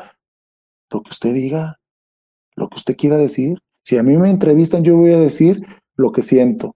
Ya acabé mi ciclo, le dejo la, libertad a los jóvenes. Oye, Víctor, pero sí podemos lograr llegar al mundial. Sí va a llegar, le dije. Sí va a llegar al mundial. ¿Por qué? Porque yo ya visualicé que todos los equipos van a ir débiles. Yo ya lo visualicé. Y usted ya viene bien embaladito, ya viene bien embaladito y va a encontrar su lugar y va a quedar. Nadie se imaginaba que iban a llegar a la final en, Venezuela. Nadie se imaginaba. Yo le dije, mire, va a ganar así, a este, a este, este le puede ganar, a este así, así, así, y ya va a estar dentro. De mí se acuerda. Oye, pero tú, tragaste mucha popó toda la vida, jugando con equipos malos, has hecho esto, tienes el derecho de ir. No, no sé, no, yo ya me voy. Yo ya me voy. ¿Por qué? Porque mi carrera no es para estar así. Mi carrera no es para estar así y no quiero que la gente me vea así. Yo quiero que la gente me, perdón, me recuerde de una manera que me veo jugar, como ahorita los que me les agradezco a los que están aquí eh, dando sus comentarios. Así quiero que me recuerden. No quiero que me recuerden, ah, ya no sirve, ah, remaleta, no, hombre, ni lo juntan, está en la banca ni juega ni un minuto. Pues no, así empecé, ¿cómo voy a terminar así? No voy a terminar de esa manera. Entonces, te digo, o sea, eso fue el cambio, realmente el cambio pasó y ahora, desgraciadamente, volvemos a lo mismo. Se hace una unión de 12 jugadores y se quedan así, pero se van quedando así, se van quedando así, se les van arrugando las manitas, se van haciendo viejos, se van haciendo viejos, pero se quieren quedar así. No viene la renovación. ¿Sí me explico? No viene el novatito, hay que meter al novatito para que vaya creciendo, creciendo. ¿Qué pasa? Te estoy hablando de este jugador, este, ¿cómo se llama? Del Real Madrid, que es argentino. Eh, Campazo, Deck. Campazo. ¿Gabriel Deck o Campazo? Campazo, ¿eh? No, Campazo, Facundo, el votador, ¿verdad? El Facu, ajá. Sí. Yo lo vi en, en, en, en Argentina cuando íbamos a jugar contra los argentinos. Y el chavito estaba ahí en la banquita. Y, gordito, ¿eh? Estaba gordito, era un tamborcito, era gordito, era de cuerpo, porque vele su complexión, pues estaba gordito. dije, bueno, pues este algo ha de traer, ¿verdad? Algo le han de estar viendo, pero es que los argentinos así son, van metiendo poco a poquito, poco a poquito van renovando, van renovando, van renovando.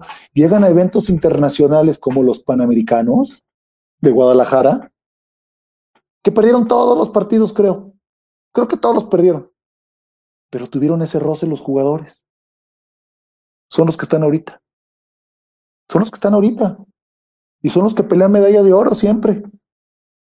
dices tú, los que vinieron al Palacio de los Deportes, a excepción de Escola, son todos esos chavillos que veías acá en los de Eso es lo que necesita México. Y no criticar a México que porque si perdió el centroamericano, que si perdió el ese, que si perdió el otro. No, se está renovando la selección, le está dando roce a los jugadores. La única manera de que el jugador suba de juego es con el roce, con el roce, y más si es internacional, y más si, es internacional. Entonces, aquí se fueron haciendo viejos, se fueron haciendo viejos, se fueron secuestrando a la selección en pocas palabras, la verdad, fueron secuestrando.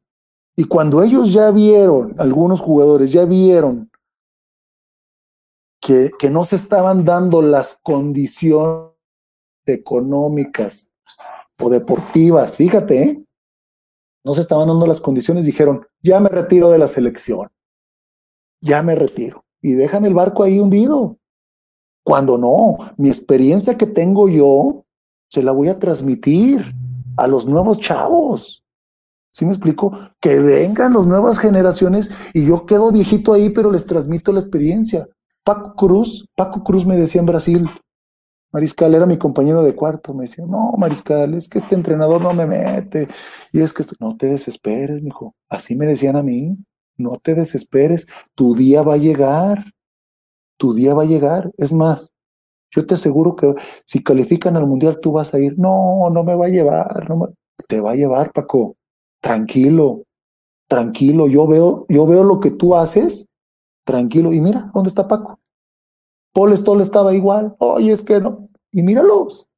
Paul Stoll a mí me dijo, Víctor, ¿crees que puedo salir de México? Sí, puedes salir, mijo. Le decía yo a Paul Stoll, salir, lo vas a lograr. Nada más que cuando salgas, ya no regreses México siempre va a estar aquí para ti. Siempre, siempre va a estar. La riegas por allá y todo, vas a tener equipo aquí. Siempre va a estar. No pienses en, eso. Piensa en mejor allá, allá, allá y te vas a retirar allá. Entonces te digo, o sea, eso fue, eso para mí, para mí. Yo respeto todas las opiniones, todas las cosas, ¿va? Para mí es eso que, que gracias a Dios a mí, el profe Arturo Guerrero, el coach Manuel Raga, que fue mi, mi, mi primer entrenador. Esas, esas otras anécdotas también, profe, ya se han de acordar, que muy bonitas. Cuando llegamos al Comité Olímpico, este, eh, me dieron la oportunidad y de jugar, y de jugar mucho, ¿eh? y de jugar mucho. En, Cuba, eh, Luis Manuel Chango, o en Puerto Rico, creo que fue en Puerto Rico, en Ponce 93, se, se sentía mal, se sentía mal, le dolía mucho la cabeza, traía migraña. Y le dice el chino Wong, que en paz descanse, le dice, oiga, coach, este, pues el, el Chango no puede. ¿Cómo que no puede? No, no puede, le duele mucho la cabeza. ¿A quién meto? No lo dudó, a Mariscal. Yo era novato, a Mariscal. Todos se me quedaron viendo. El Eric Martínez, el Beto Martínez, creo que estaban así todavía, se me quedaron viendo, o sea, como diciendo, ¿cómo vas a meter al novatito? ¿Cómo? ¿Sí me explico? Entonces, esas oportunidades que, que, me dieron, pues me hicieron llegar, llegar muy lejos. Pero sí, pero si se hubieran amarrado los que se amarraban, los que se amarraron ahora, pues no, no hubiera sido, no, no hubiera tenido oportunidad. Horacio Llamas y yo tuvimos oportunidad porque nos abrieron las puertas. Horacio, eh, eh, nos, nos dieron a elegir, nos dijeron, vamos a ir a Portland, vamos a jugar contra los NBA, vamos a jugar contra Michael Jordan, contra X, contra este, contra el otro. Vente con nosotros, nos dijo Arturo Guerrero. Y luego Manuel Raga le dice, no me estés robando a mis jugadores porque nosotros estábamos en la juvenil, sub-21, en la sub-21. No me estés robando a los jugadores, que ellos decidan. Y yo hablé con Horacio y le dije, a ver, Horacio, Julio Ortiz, también mi Julio, un saludote, Julio, que era el presidente de la federación, ya nos había dicho, ellos se van a ir a Portland, pero ustedes tienen que cumplir los compromisos que dejamos pendientes. Íbamos a ir a Taiwán, íbamos a ir a España. Le dije, le dije a Horacio, Horacio, acá sí vamos a jugar, Horacio, allá no nos van a juntar. No, ¿qué vamos a hacer con el Willis? ¿Qué vamos a hacer con el, tú qué vas a hacer con Toño, con el Palma, digo, con Arturo Montes? ¿Yo qué voy a hacer con ellos? hombre, no nos van a juntar nada. No, mejor nos quedamos acá, mira, vamos a ir a España, vamos a ir a Taiwán. Titulares somos los líderes del equipo. Vamos con el profe Raga. ¡Ah, que la fregada! Y que se empezaron a pelear ahí. Era el rico Pompeán que en paz descanse estaba con el profe Arturo. Y del otro lado de nosotros estaba el profe Raga y este, y este Toño Ayala. No, pues Toño Ayala se les puso a ver, órale, vénganse, ¿quién? Órale, échenle. No, pues mis respetos con el profe Toño Ayala. Entonces ya no, te digo, nos quedamos ahí con, con él, que eso nos sirvió. ¿Por qué? Porque acá éramos titulares, éramos estrellas, jugábamos contra selecciones mayores, jugamos contra la selección mayor de España, fuimos a la Copa Williams Jones de Taiwán, entonces teníamos mucho roce, mucho roce, mucho roce, mucho roce. O sea, entonces eso fue lo que nos, nos dio el para, para salir adelante con el equipo. Oye, hablabas de, este, espero que todos estén en sintonía de toda la banda basquetbolera que nos sigue sintonizando, que la verdad tenemos un buen de audiencia. Eh, gracias por, por, estar aquí. Este, estábamos hablando específicamente de cuando tú dejaste la selección y cuando te referiste a que no pensaban salir campeones, estamos hablando del año 2013 y de que las pláticas fueron tuyas con Sergio Valdeolmillos. Y estamos hablando sí. de que posteriormente ese grupo de los 12 guerreros a, lo que estás platicando, fue el grupo que se, se amalgamó y difícilmente han permitido la entrada para las nuevas, este, y se han venido haciendo pues, un grupo viejón, por así llamarlo, que a pesar de que son jóvenes, entre ellos anda precisamente Paco Cruz, que hasta ahorita es como ya de los titulares indiscutibles, porque no hay más, este, no ha salido como más material y creo que está haciendo falta precisamente este esa renovación. Si ya estamos en ese punto, ¿qué es lo que a, criterio de Víctor Mariscal sigue para que pueda volver a romper y pueda regresar esa, esas generaciones de fogueo, de esto, pensando a futuro? Porque a criterio personal, Víctor, yo creo que este ciclo olímpico, que o sea, que nos tocaba ahora, pero que se pospuso para el año siguiente por cuestiones de, de esta contingencia, yo este, la verdad lo veo por perdido y yo he comentado aquí que a mí me encantaría que ya una base fuerte de los chavos fuera respaldada con una base fuerte de los mayores para que de una vez ya empiecen como su proceso precisamente de fogueo, porque este ciclo yo en lo particular lo doy por perdido pero que ya estén pensando que los que vayan a, e, a, a, este ciclo perdido es la generación a la que le vamos a apostar dentro de cuatro años. ¿Qué piensas tú, amigo? Claro, es que tiene que ser así, o sea, mira, pongo un ejemplo muy claro, o sea, vino este, ¿qué equipo vino? ¿Vino Bahamas? ¿Cuál que vino aquí? Bahamas, Bahamas, en la ventana FIBA. Bahamas, ya que vino a Guadalajara. Este, pues a los chavos les cayó todo y, y, y Bahamas falló todas en Guadalajara. Estaba muy errático de esos de coladas de que iban solo uno y, y las piernitas no le alcanzaron. A lo mejor les pegó, no sé, altura o algo, ¿verdad? Y, pero cuando fueron a Bahamas vieron la otra realidad. Sí. Pero ¿cuál es la realidad? Que pues que, que, que el jugador mexicano llega y solamente cuántos había de experiencia ahí, a lo mejor cuántos crees, o sea, a lo mejor unos cuatro, tres, cuatro, o sea, no sé. Estaba Marcos, estaba eh, Solares. También ahí, ¿verdad? Solares. Este, pero, pero llegas y, y, y, los de Machete, pues claro, llegaron a otro país, es su primera salida, su primera salida. O sea, aquí lo que necesitan es estar jugando, jugando, jugando. Nosotros cuando estábamos, fíjate, hacían las concentraciones antes en el Comité Olímpico de seis meses. Porque no había una Liga de Chihuahua, porque no había un Cibacopa. Nomás estaba el Cimeva. Entonces eran, llegabas en enero y era, tu, era tu casa el Comité Olímpico. Ya nos conocíamos, el de las tortas, el venía conscripto, todo nos conocíamos, todo conocíamos ya ahí. Íbamos a Tepito como si nada, ¿eh? Como si nada, íbamos. Ah, basquetbolistas, uh, qué chido y esto, ah, qué todo dar. Uh, a los tianguis por los tenis, ¿no? Sí, o sea, por lo que fuera, o sea, nos íbamos. Y este, y, pero pero Julio Ortiz sí, nos, sí, sí hacía que la Copa Gobernador, que la Copa esto, que la Copa lo otro, y, luego que, íbamos, por ejemplo, a la Copa de Hermosillo, la Copa también así, que venía Bielorrusia, que venía eh, un equipo de Sudamérica, que venía un equipo americano, puros cuadrangulares, entonces teníamos demasiado roce, había demasiado roce aparte de los centroamericanos, aparte de los, de los panamericanos, todo eso de las, de las ventanas, ¿verdad? Había, había torneos tres, contra tres, tres contra tres, y ahí vamos hasta Brasil. También ahí se sacaron de onda porque también va Víctor. ¿Cómo que va Víctor, hombre? Pero ¿qué le ven?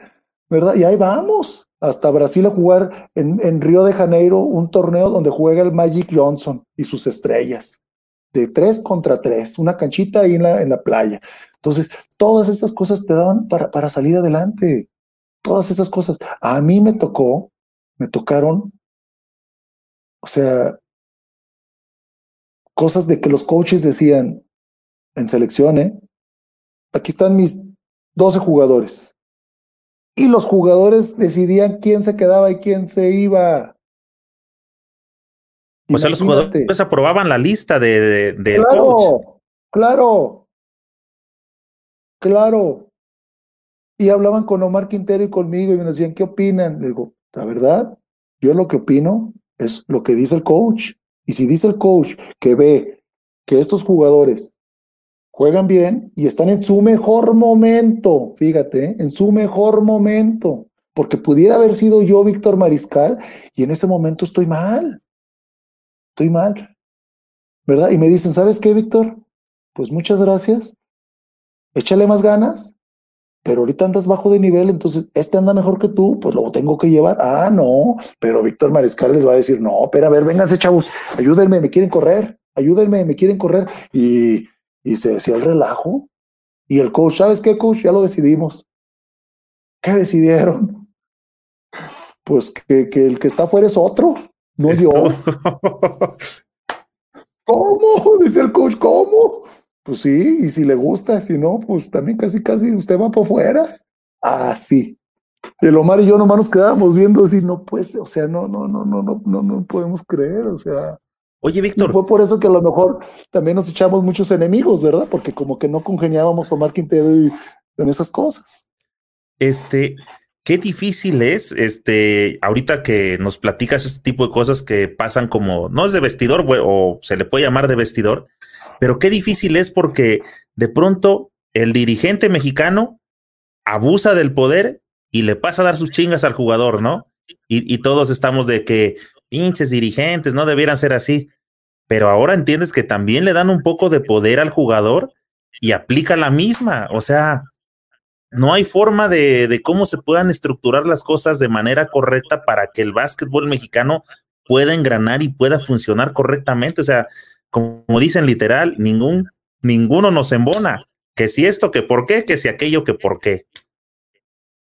Sí, sí, no, no, no, está, está, son momentos que te, que te quedan sorprendidos porque, porque todos los directivos ya sabían qué jugadores eran y cuando estamos en una cena, todos juntos, los directivos les dicen a los jugadores, échenle ganas, no se preocupen, los estimamos mucho, pero pues hoy no están bien.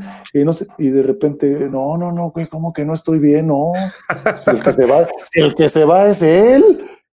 Y luego de repente el otro que no entiende, que no entiende español, ¿eh? que no entiende español, le hace, ¿verdad que te vas? Y él, Sí.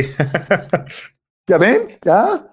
Ah, caray, entonces, o, sea, pero, pero, o sea, cosas que, que, dices tú, no, no, no, no, no, o sea, ¿cómo, cómo a veces el, el, jugador tiene ese poder, pero, pero no debe de abusar, la verdad que, que no se debe de abusar, o sea, mm, yo, yo, por ejemplo, cuando, cuando tanto has ayudado, cuando tanto has ayudado, el día que te toca la, la mala de, de decir adiós, este, en vez de decirte, no te vayas, espérate, güey, tranquilo, espérate, güey, espérate, pues cómo, si tú has sido nuestro líder y la fregada y así, no, ¿cuándo te vas?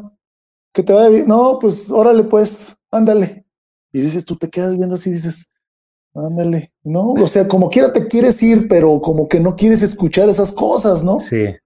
¿Verdad? Entonces, o sea, como que cada quien busca para su, su, su, su beneficio en ese su momento, beneficio. ¿no? O sea, sí, o sea, pero, pero son cosas muy, muy difíciles y, y te digo, o sea, eh, yo espero, yo espero que, que me han dicho, ¿por qué no eres entrenador? Tienes mucha visión, puedes hacer esto. Pues yo tengo otra, otra idea, o sea, cuando, cuando dije, me voy a retirar, ¿qué vas a hacer después? Pues terminar mi carrera y terminé mi carrera, gracias a Dios.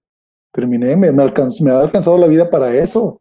Para hacer mis dos cosas, para jugar y para recibirme, ¿verdad? Cosa que muchos jugadores he visto pasar miles, miles de jugadores que, que, que dice, como dijo el profe Rufo Torres, yo nunca he visto que se acaben los jugadores a la cerveza y a las mujeres.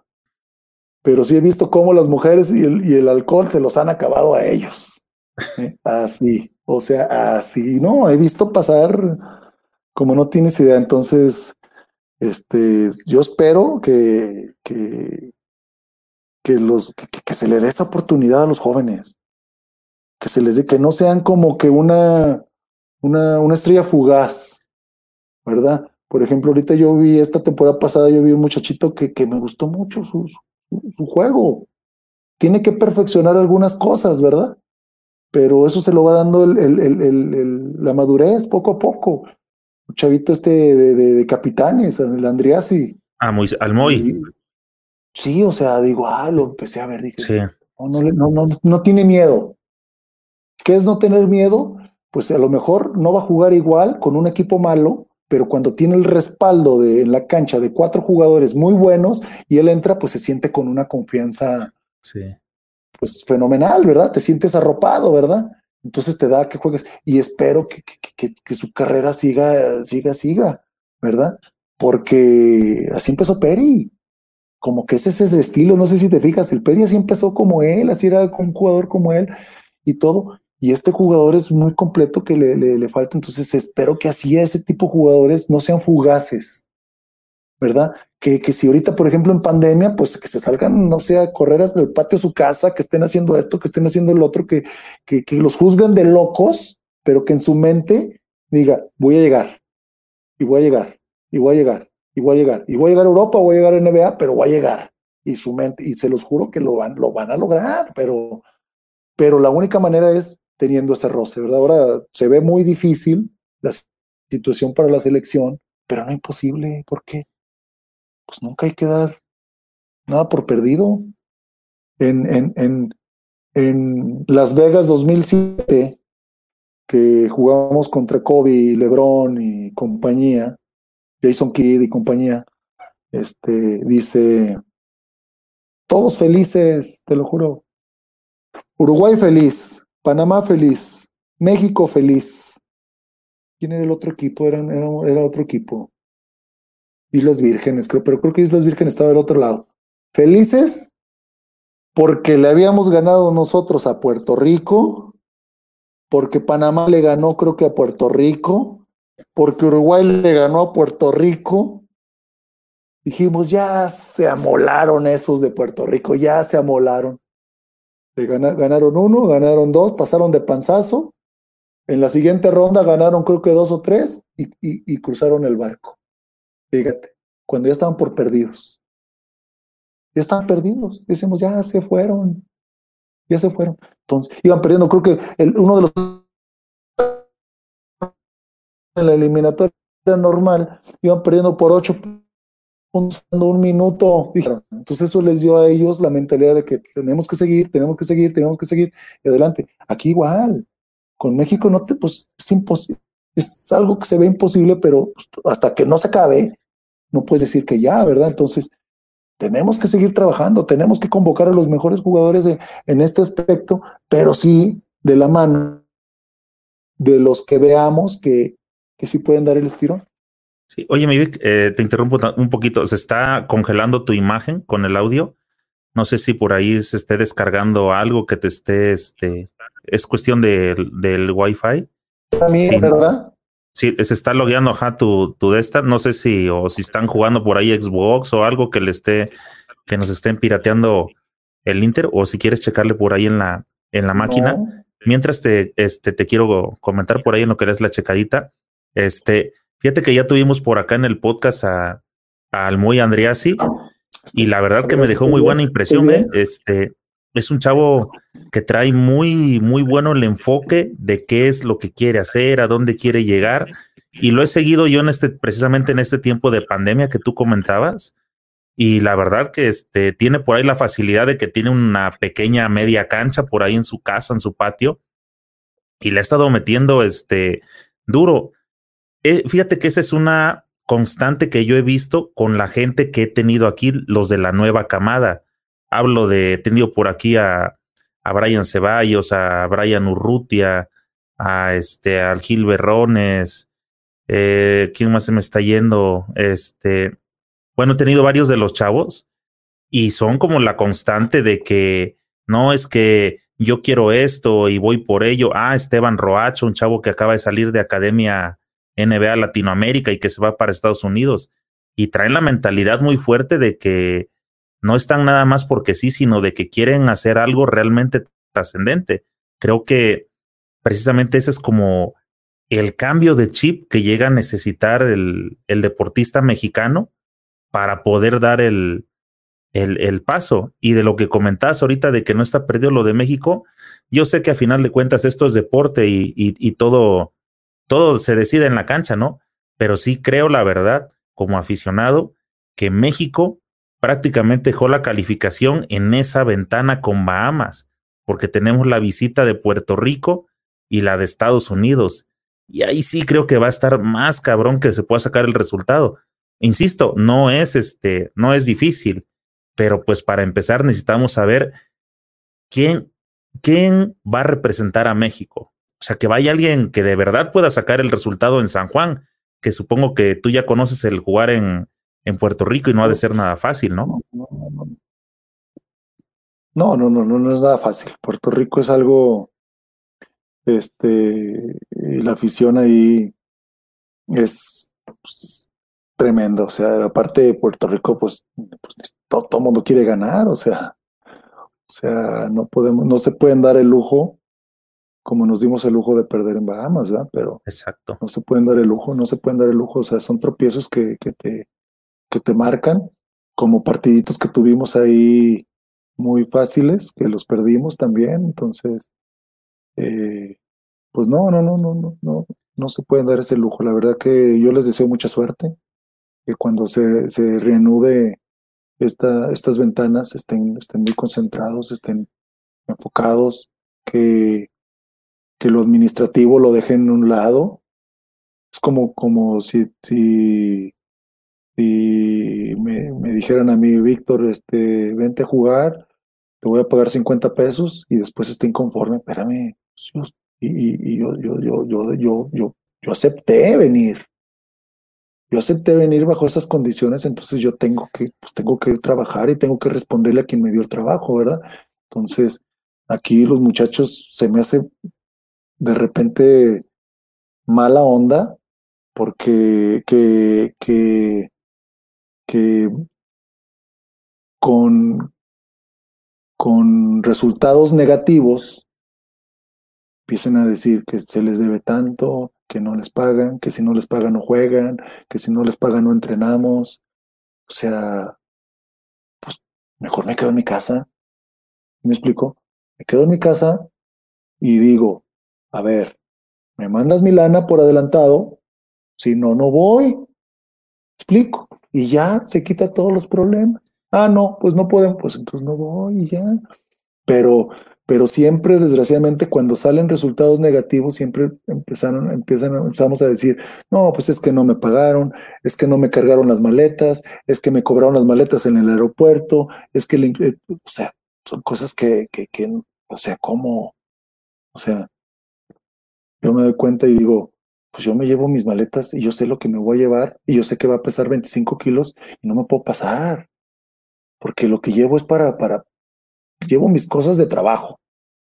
Ya lo demás es extra mío. Si me quiero llevar una lancha, pues bueno, pues yo la pagaré, ¿verdad? Entonces, yo creo que sí la tienen muy difícil, pero, pero pueden, pueden lograrlo. La verdad que miren, los jugadores que están en la Liga Nacional de, la LNBP tienen muy buen roce, muy buen roce con los extranjeros, muy buen roce entre equipos, muy buen roce entre mexicanos pero siempre como que le aventamos las broncas a, a otra cosa, o sea, y, y, no se vale, y no se vale, ¿por qué?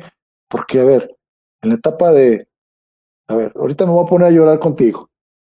No, es que cuando no, es que cuando viajaba 14 horas y jugaba el siguiente partido, nunca nos quejamos. Y yo tenía el pinchado y Omar tenía el otro pinchado y Zeus Benítez también tenía todo fregado sus, sus rodillas y Palmita todo hinchado también. Y ahí vamos a jugar. Ahora, ay, me duele la uña, no juego. Ay, o sea, nosotros jugábamos con, con esguinces. O sea, malamente, ¿verdad? Malamente, porque si nos hubiera podido acabar la carrera. Malamente, ¿verdad? O sea, el día que yo les dije, fíjate, yo les dije, yo no les voy a servir. iban a un centroamericano o creo que panamericano a Colombia. No les voy a servir porque me duele mucho mi pie. Ya llevo un mes con la planta del, del pie, con, con facitis plantar. No podía ni caminar. Se me calentaba un poquito en el, en el juego y me ponía a jugar. Terminaba y era un dolor toda la noche, tremendo hasta que les dije, ya no, Jalapa me llevó con los mejores especialistas de, México. Me sacaron radiografías, me pusieron, me hicieron plantas, me, a ver, písale bien, no, que tienes una pierna más grande que otra, y que no sé qué, que no sé qué, que no sé qué. Regresé a Jalapa y la solución fue descanso y que el doctor Burgueño, un gran ortopedista de allá de Jalapa, me metió una inyección en el tobillo, en la planta, en el talón, y tan tan dijo, con descanso, Víctor. Si no descansas, puedes durar un año con la fascitis plantar, dos años y tres años. Pero yo me hice a un lado, porque ya no podía en ese aspecto. Pero hubo otras ocasiones que traíamos el tobillo hinchadísimo y ahí vamos a jugar contra Dominicana, vamos a jugar contra Puerto Rico. Y aquí nos aventábamos, híjole, 15 partidos en 16 días. Pero te estoy hablando que teníamos un partido en Tampico y el siguiente día, fíjate la logística, ¿eh?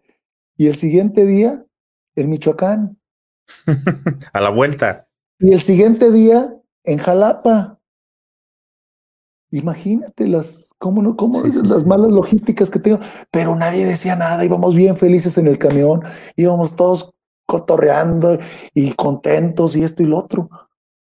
Y, y, ahora no, y ahora no, ¿sabes qué? Tengo el preolímpico, solamente necesito tres juegos de preparación, así, así, y contra este equipo y contra este otro, y, se, y tan, tan. Oye, Víctor. Y se acabó. ¿Crees, este, a ver si, si compartes una impresión que tengo yo? Este, ¿crees que este tipo de situaciones eh, de escoger, de no quiero jugar con la selección, de no quiero esto, esto sí o esto no, yo son actitudes que, que no he visto o que no veo en la gente que como tú platica, que viene literalmente desde abajo. O sea, es la gente que lo sufrió, que sí quiso estar y lo disfrutó y todo esto. ¿Crees que a las nuevas generaciones o a la gente en, que se le da un poco más fácil llegan a tomar ese tipo de decisiones precisamente porque a lo mejor no batallaron lo suficiente?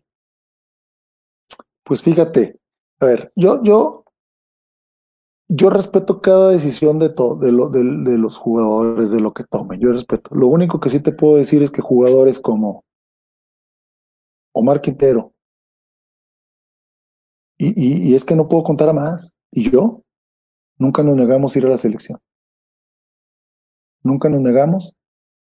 Y te voy a decir que a pesar de que ya no, yo ya no tenía muy buena relación con el último entrenador, tuve,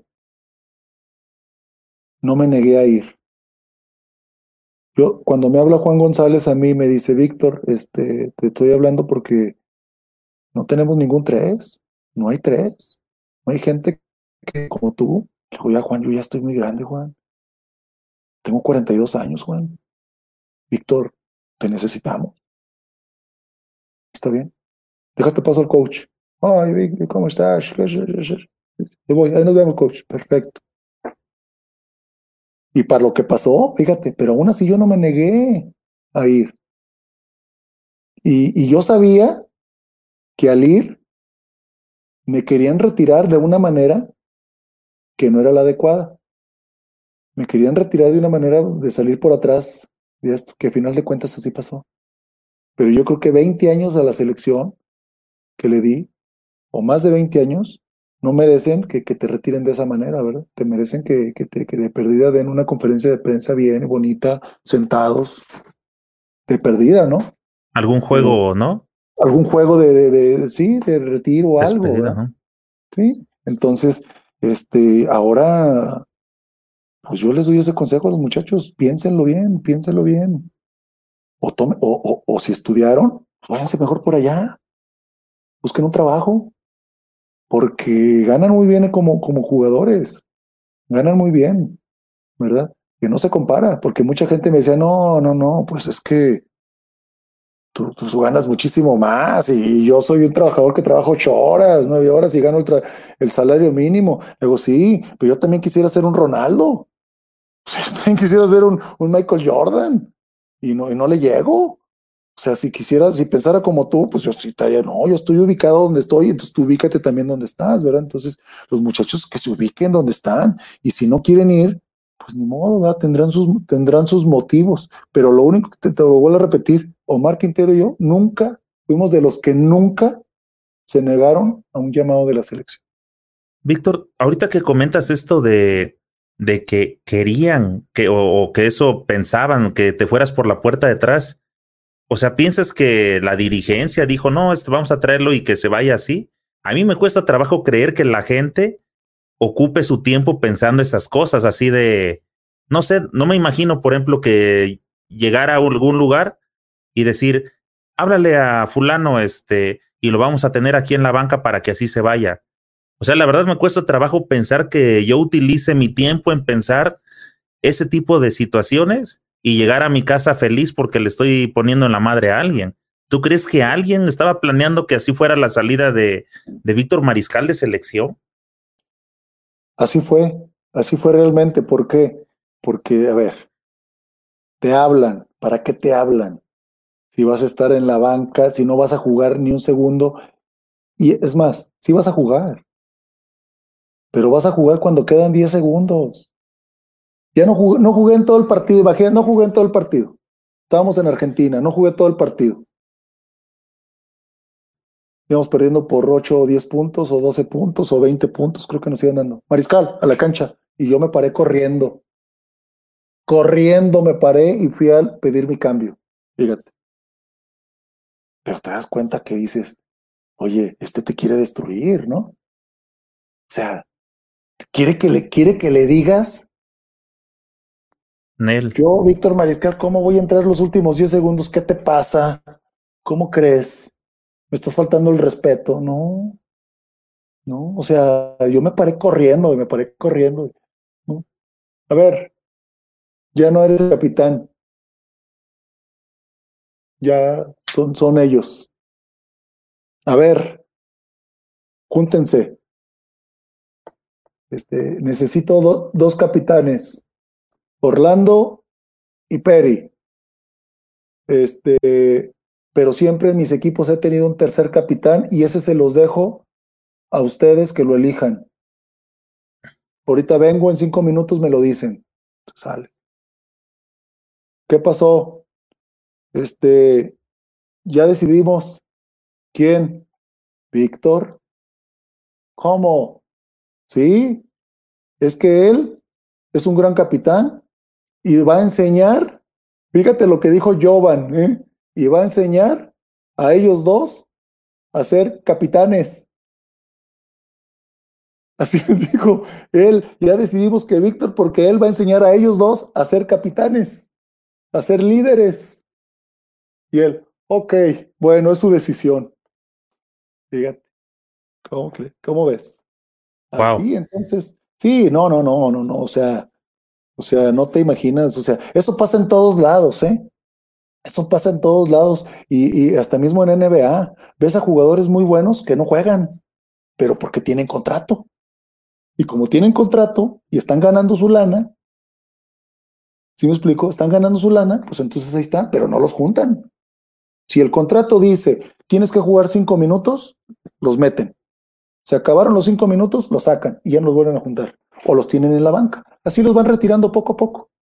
Poco a poco así los van sacando. Entonces, pues son decisiones de los entrenadores, ni modo. Pues él, él, él, él quería eso, ¿verdad? Él quería que saliera por otro lado. Pues imagínate, el no saber qué decirle a la gente. Si saco a Víctor Mariscal, ¿qué le voy a decir a la gente? lo que sea. Sí, así es esto, ¿verdad? Entonces, pero yo estoy, te digo, muy bien, muy tranquilo, este, en Jalapa me recuerdan muy bien. Tengo muchas amistades, me siguen, me siguen, este, me siguen hablando, me siguen escribiendo. Este, en ese momento, pues, pues estás ahí cuando te dicen ya no, ¿verdad?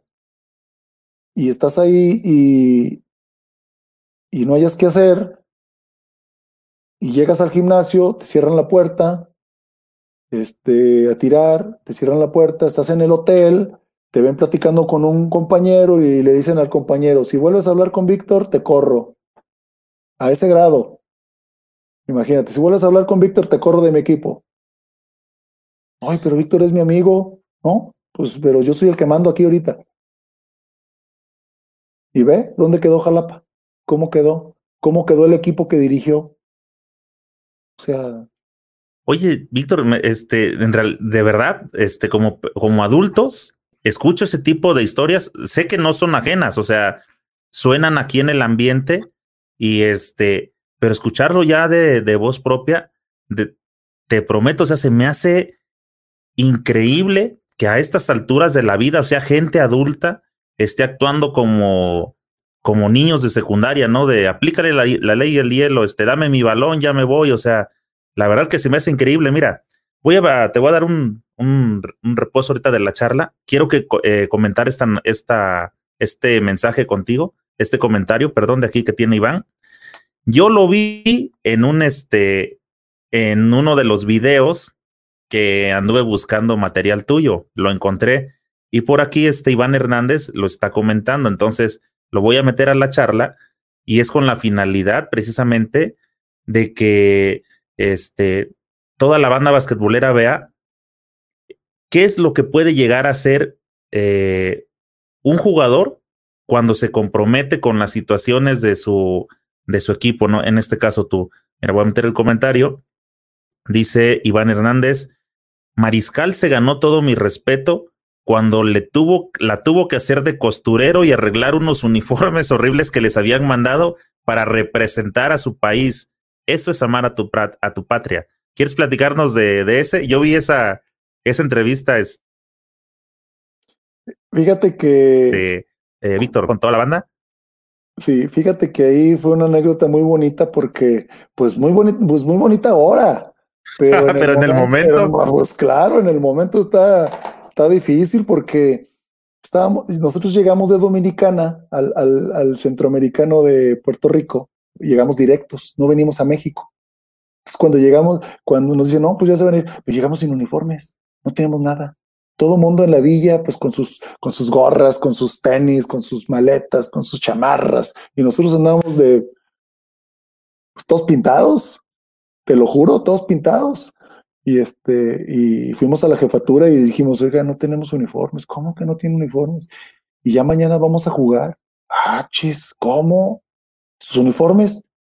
Pues están en México y, se les olvidó traerlos porque nos dijeron que nos los iban a traer aquí a México, a, Puerto Rico. No, pues no. Bueno, pues miren, aquí tengo unos, dice que vienen de, de repuesto. Pero te lo juro, ¿Has visto los, los payasos de, de las esquinas? Con las pelotas atrás y toda la cosa y así.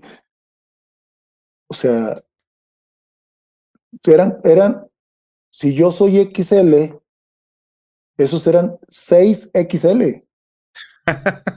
No eran unos, eran unos, las playeras a mí me llegaban a los tobillos. O sea, digo, a ver, ¿a quién le va a quedar eso? O sea, ¿cómo los mandan de repuesto? ¿A quién le va a quedar? O sea, yo no sé por qué los traían ahí y ya no los dan. Y ahí estoy. Le digo, ¿saben qué? Este, pues vámonos al Walgreens, aquí a la farmacia. Ahí de seguro venden, yo como que tengo conciencia de que venden unas maquinitas de coser portátiles. Como de, y, el, jefe de, la, del grupo dice, pues ten 100 dólares, mariscal. Y ahí vamos. El Omar y yo ahí vamos y nos regresamos con una maquinita, con un chorro de, hasta tenía como 50 hilos y agujas de repuesto. Y ahí estoy cortando. Y ahí estamos cortando el polestol. Ahí está una foto con el polestol. Ahí estoy cortando. Nos dio las 4 de la mañana para jugar al siguiente día. Nos dio las 4 de la mañana. Y ahí están, ya te quedó bien, ya le quedó al otro sí, al Viri ya le quedó también, al otro también, al otro también, y al Giovanni también, al Noé Alonso, a todos les quedó perfecto, ya la hicimos. Llegamos y le hicimos, te lo juro, o sea, cosiendo, ahí el Paul está así en la foto, está así como ya bien dormido, y yo dándole a la maquinita, y este, y, mira lo que son las cosas, el hambre de jugar, el hambre, nos dio para llegar hasta la final contra Puerto Rico contra el Black Backman, contra el Barea, contra el Arroyo, contra esos. Y estuvimos a una canasta, dos canastas de quedar. Nos faltó, nos faltó 30 segunditos más, te lo juro. La gente, cuando se termina el partido, toda la gente de Puerto Rico nos hizo un aplauso enorme, como no tienes idea, porque fue una batalla, pero bonita, pero bonita. Todavía salimos del estadio nos subimos al camión y la gente afuera aplaudiéndonos, fíjate, porque les dimos guerra como no tienes idea. Dimos son unos buenos clásicos los Puerto Rico contra México, ¿verdad? Sí. Nada más que ahí te va. Fíjate, fíjate cómo, cómo, cómo traes al, al, ¿cómo se dice? Al, al asesino a tu casa. ¿Sí me explicó? pues si lo traes al asesino a tu casa, te conoce todo, ¿verdad? Te conoce esto, te conoce aquello, te conoce aquello. Y nosotros le damos chamba a los puertorriqueños a que se vengan a foguear, a que sepan cómo es Víctor Mariscal. Ah, ya sabemos que Víctor Mariscal se enoja. Ah, hay que hacerlo enojar en la selección. Hazlo enojar a ese y se va a salir casi. Ya sabemos cómo vota Omar Quintero, ya sabemos, ya sabemos al coach este lo que hace. ¿Sí me explico? Entonces, nosotros le damos chamba a los puertorriqueños, aquí vienen, conocen cómo somos, nuestras costumbres, conocen esto, conocen lo otro. Cuando nos enfrentamos en selección nacional, pues ya nos tienen bien, bien escauteados, bien estudiados. ¿Verdad? ¿Sí me explico? Porque entrenadores aquí están y los llevan hasta de asistentes, allá en Puerto Rico están de asistentes o mismos entrenadores y dicen, Víctor tira de tres, aquel esto, aquel esto, aquel aquello, tenemos súper, súper estudiados. Y nosotros a ellos, pues, pues sí, sí los conocemos un poco, pero, pero no hay tanto scout. Oye, dice por aquí este clave, clave Lima dice, excelente jugador Víctor Mariscal, lo odiábamos cuando venía a jugar contra Soles de Mexicali. Saludos, excelente podcast. Saludos, clave. Ay, no, no, no, pues en dónde no. ¿En dónde no? La verdad que Mexicali, bonita afición. Eh, pues creo que nos aventamos, no sé, no me vas a creer, pero creo que nos aventamos como seis finales o cuatro finales. Y, y este, fíjate lo que hacía la liga, ¿eh? Decía, no, es que ustedes siempre llegan a la final. Tenemos tres extranjeros. Vamos a meter dos latinos por equipo para reforzarnos pero Jalapa y Mexicali, sus, solamente sus tres extranjeros. Pues órale. Y volvíamos a llegar a la final. Todos los equipos con latinos, de cuenta, con cinco extranjeros tenían y nosotros teníamos tres. Y volvíamos a llegar a la, final contra Mexicali. No, pero, pero a ver, volvemos a lo mismo.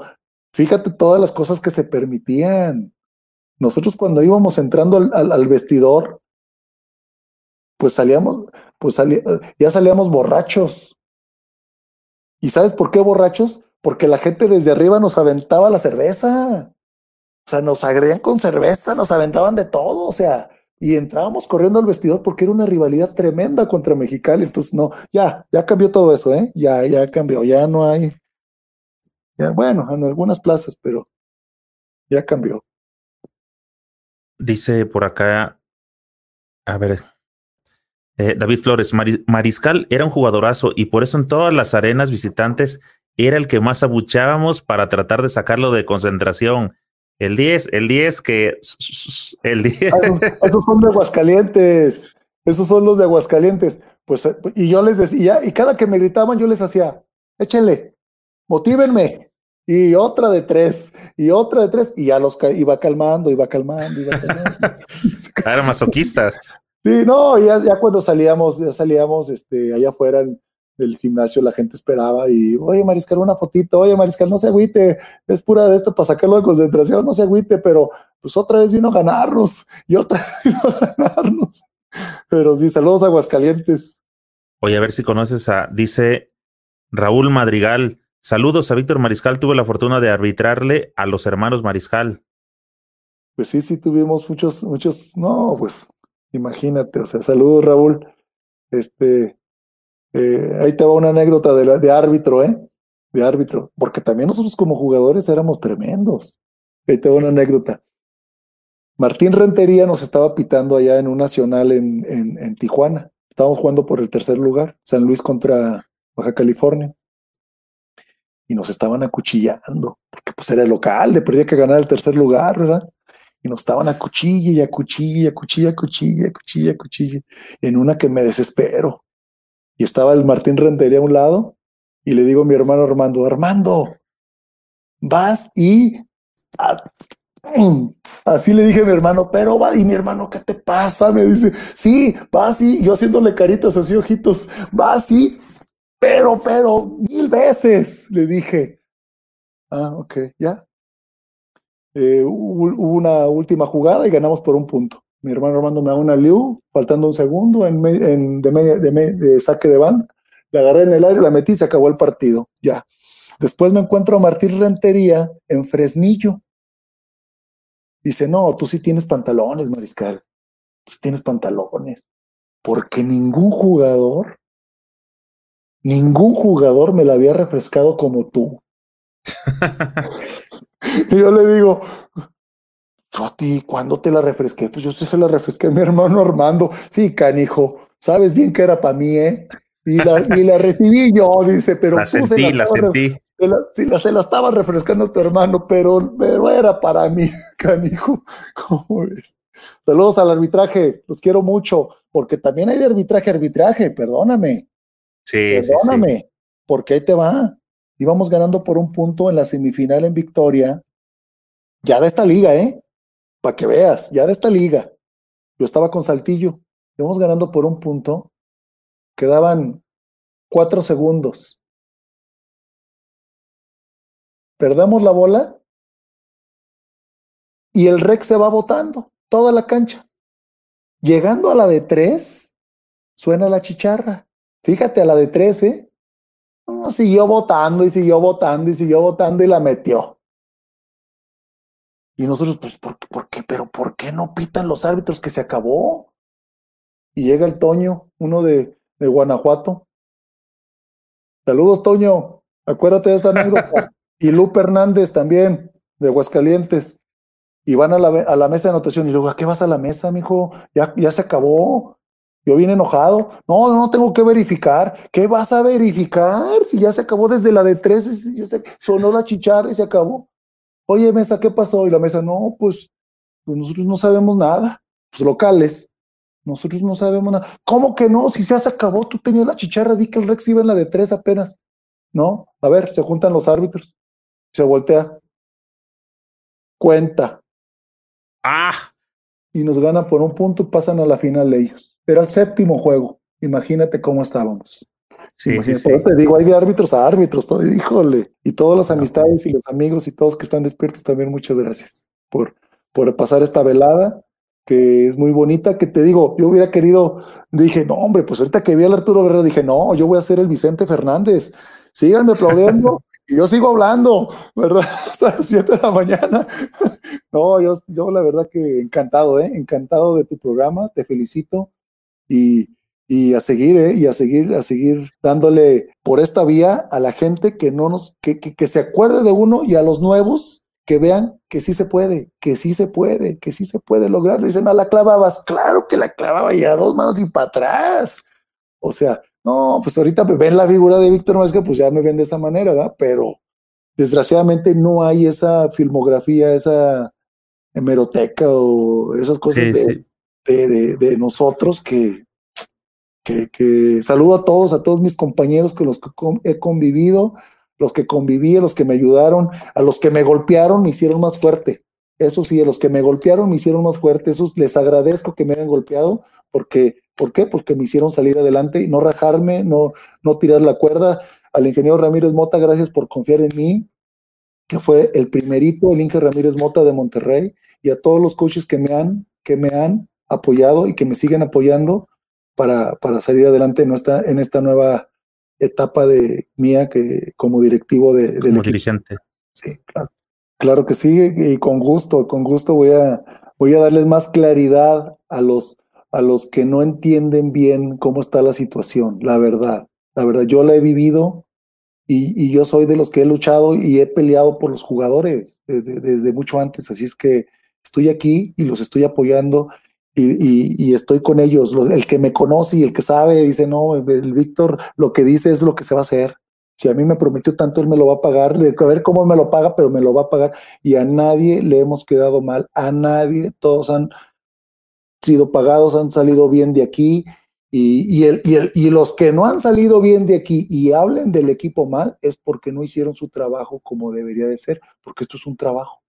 Aquí no vamos a permitir en ningún trabajo, yo creo que se permite que vengan jugadores que anden con las mujeres, que esto, que el otro, que se desvele, que anden de parranderos, que anden esto, pues, pues como qué ejemplo. si yo nunca fui así, yo era como dueño, ¿cómo voy a permitir que, que los jugadores sean así, verdad? Entonces te digo, pero los jugadores, mis respetos, los que han estado bien, se les ha, se les ha tratado bien, se les ha dado hasta de más, ¿verdad? Las atenciones y espero que, que el siguiente año, la verdad, lleguemos a un buen lugar, muy lejos en la Liga Nacional de Baloncesto. Así será, Víctor.